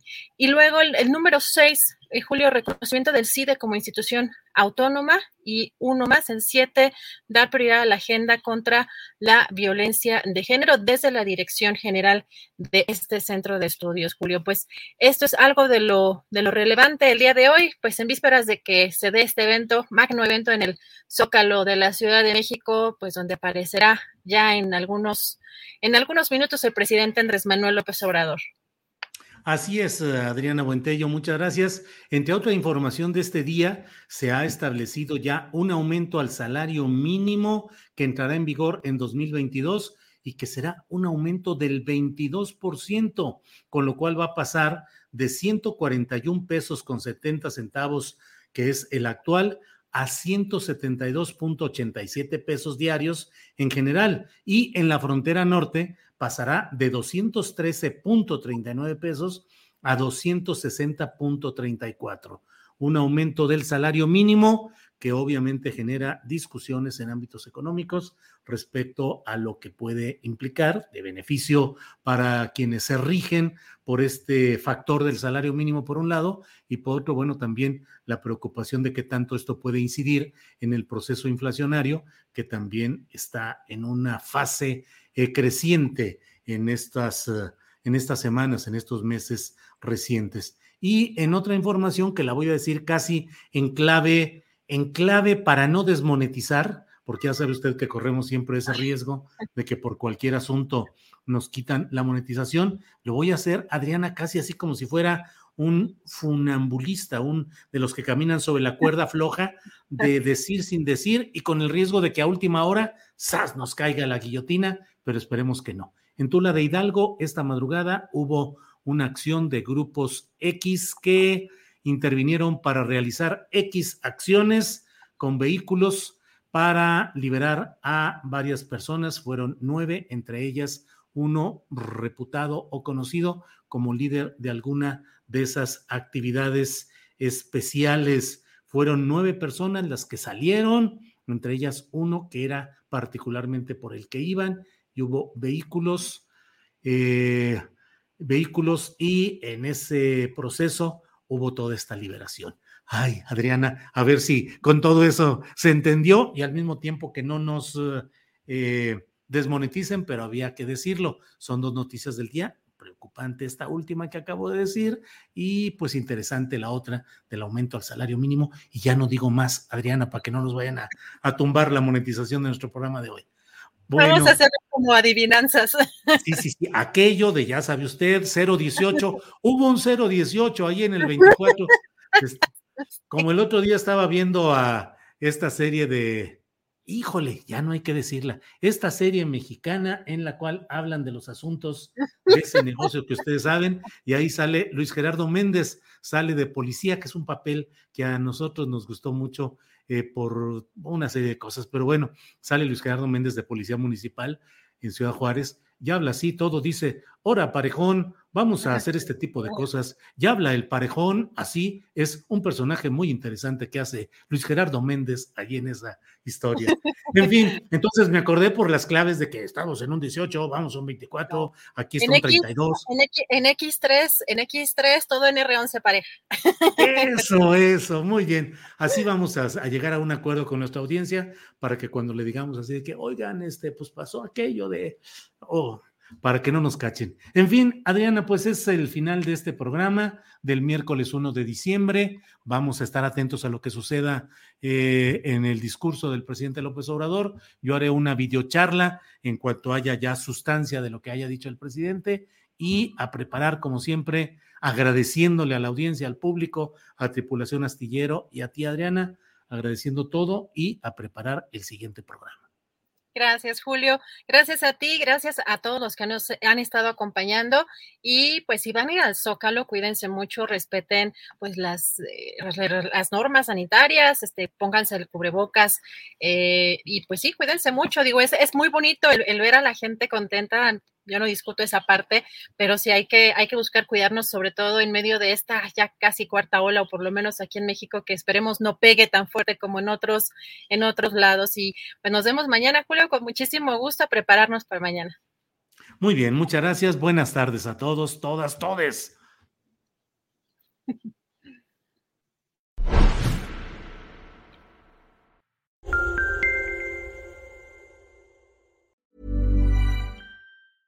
En Sherwin Williams somos tu compa, tu pana, tu socio, pero sobre todo somos tu aliado, con más de 6.000 representantes para atenderte en tu idioma y beneficios para contratistas que encontrarás en aliadopro.com. En Sherwin Williams somos el aliado del PRO.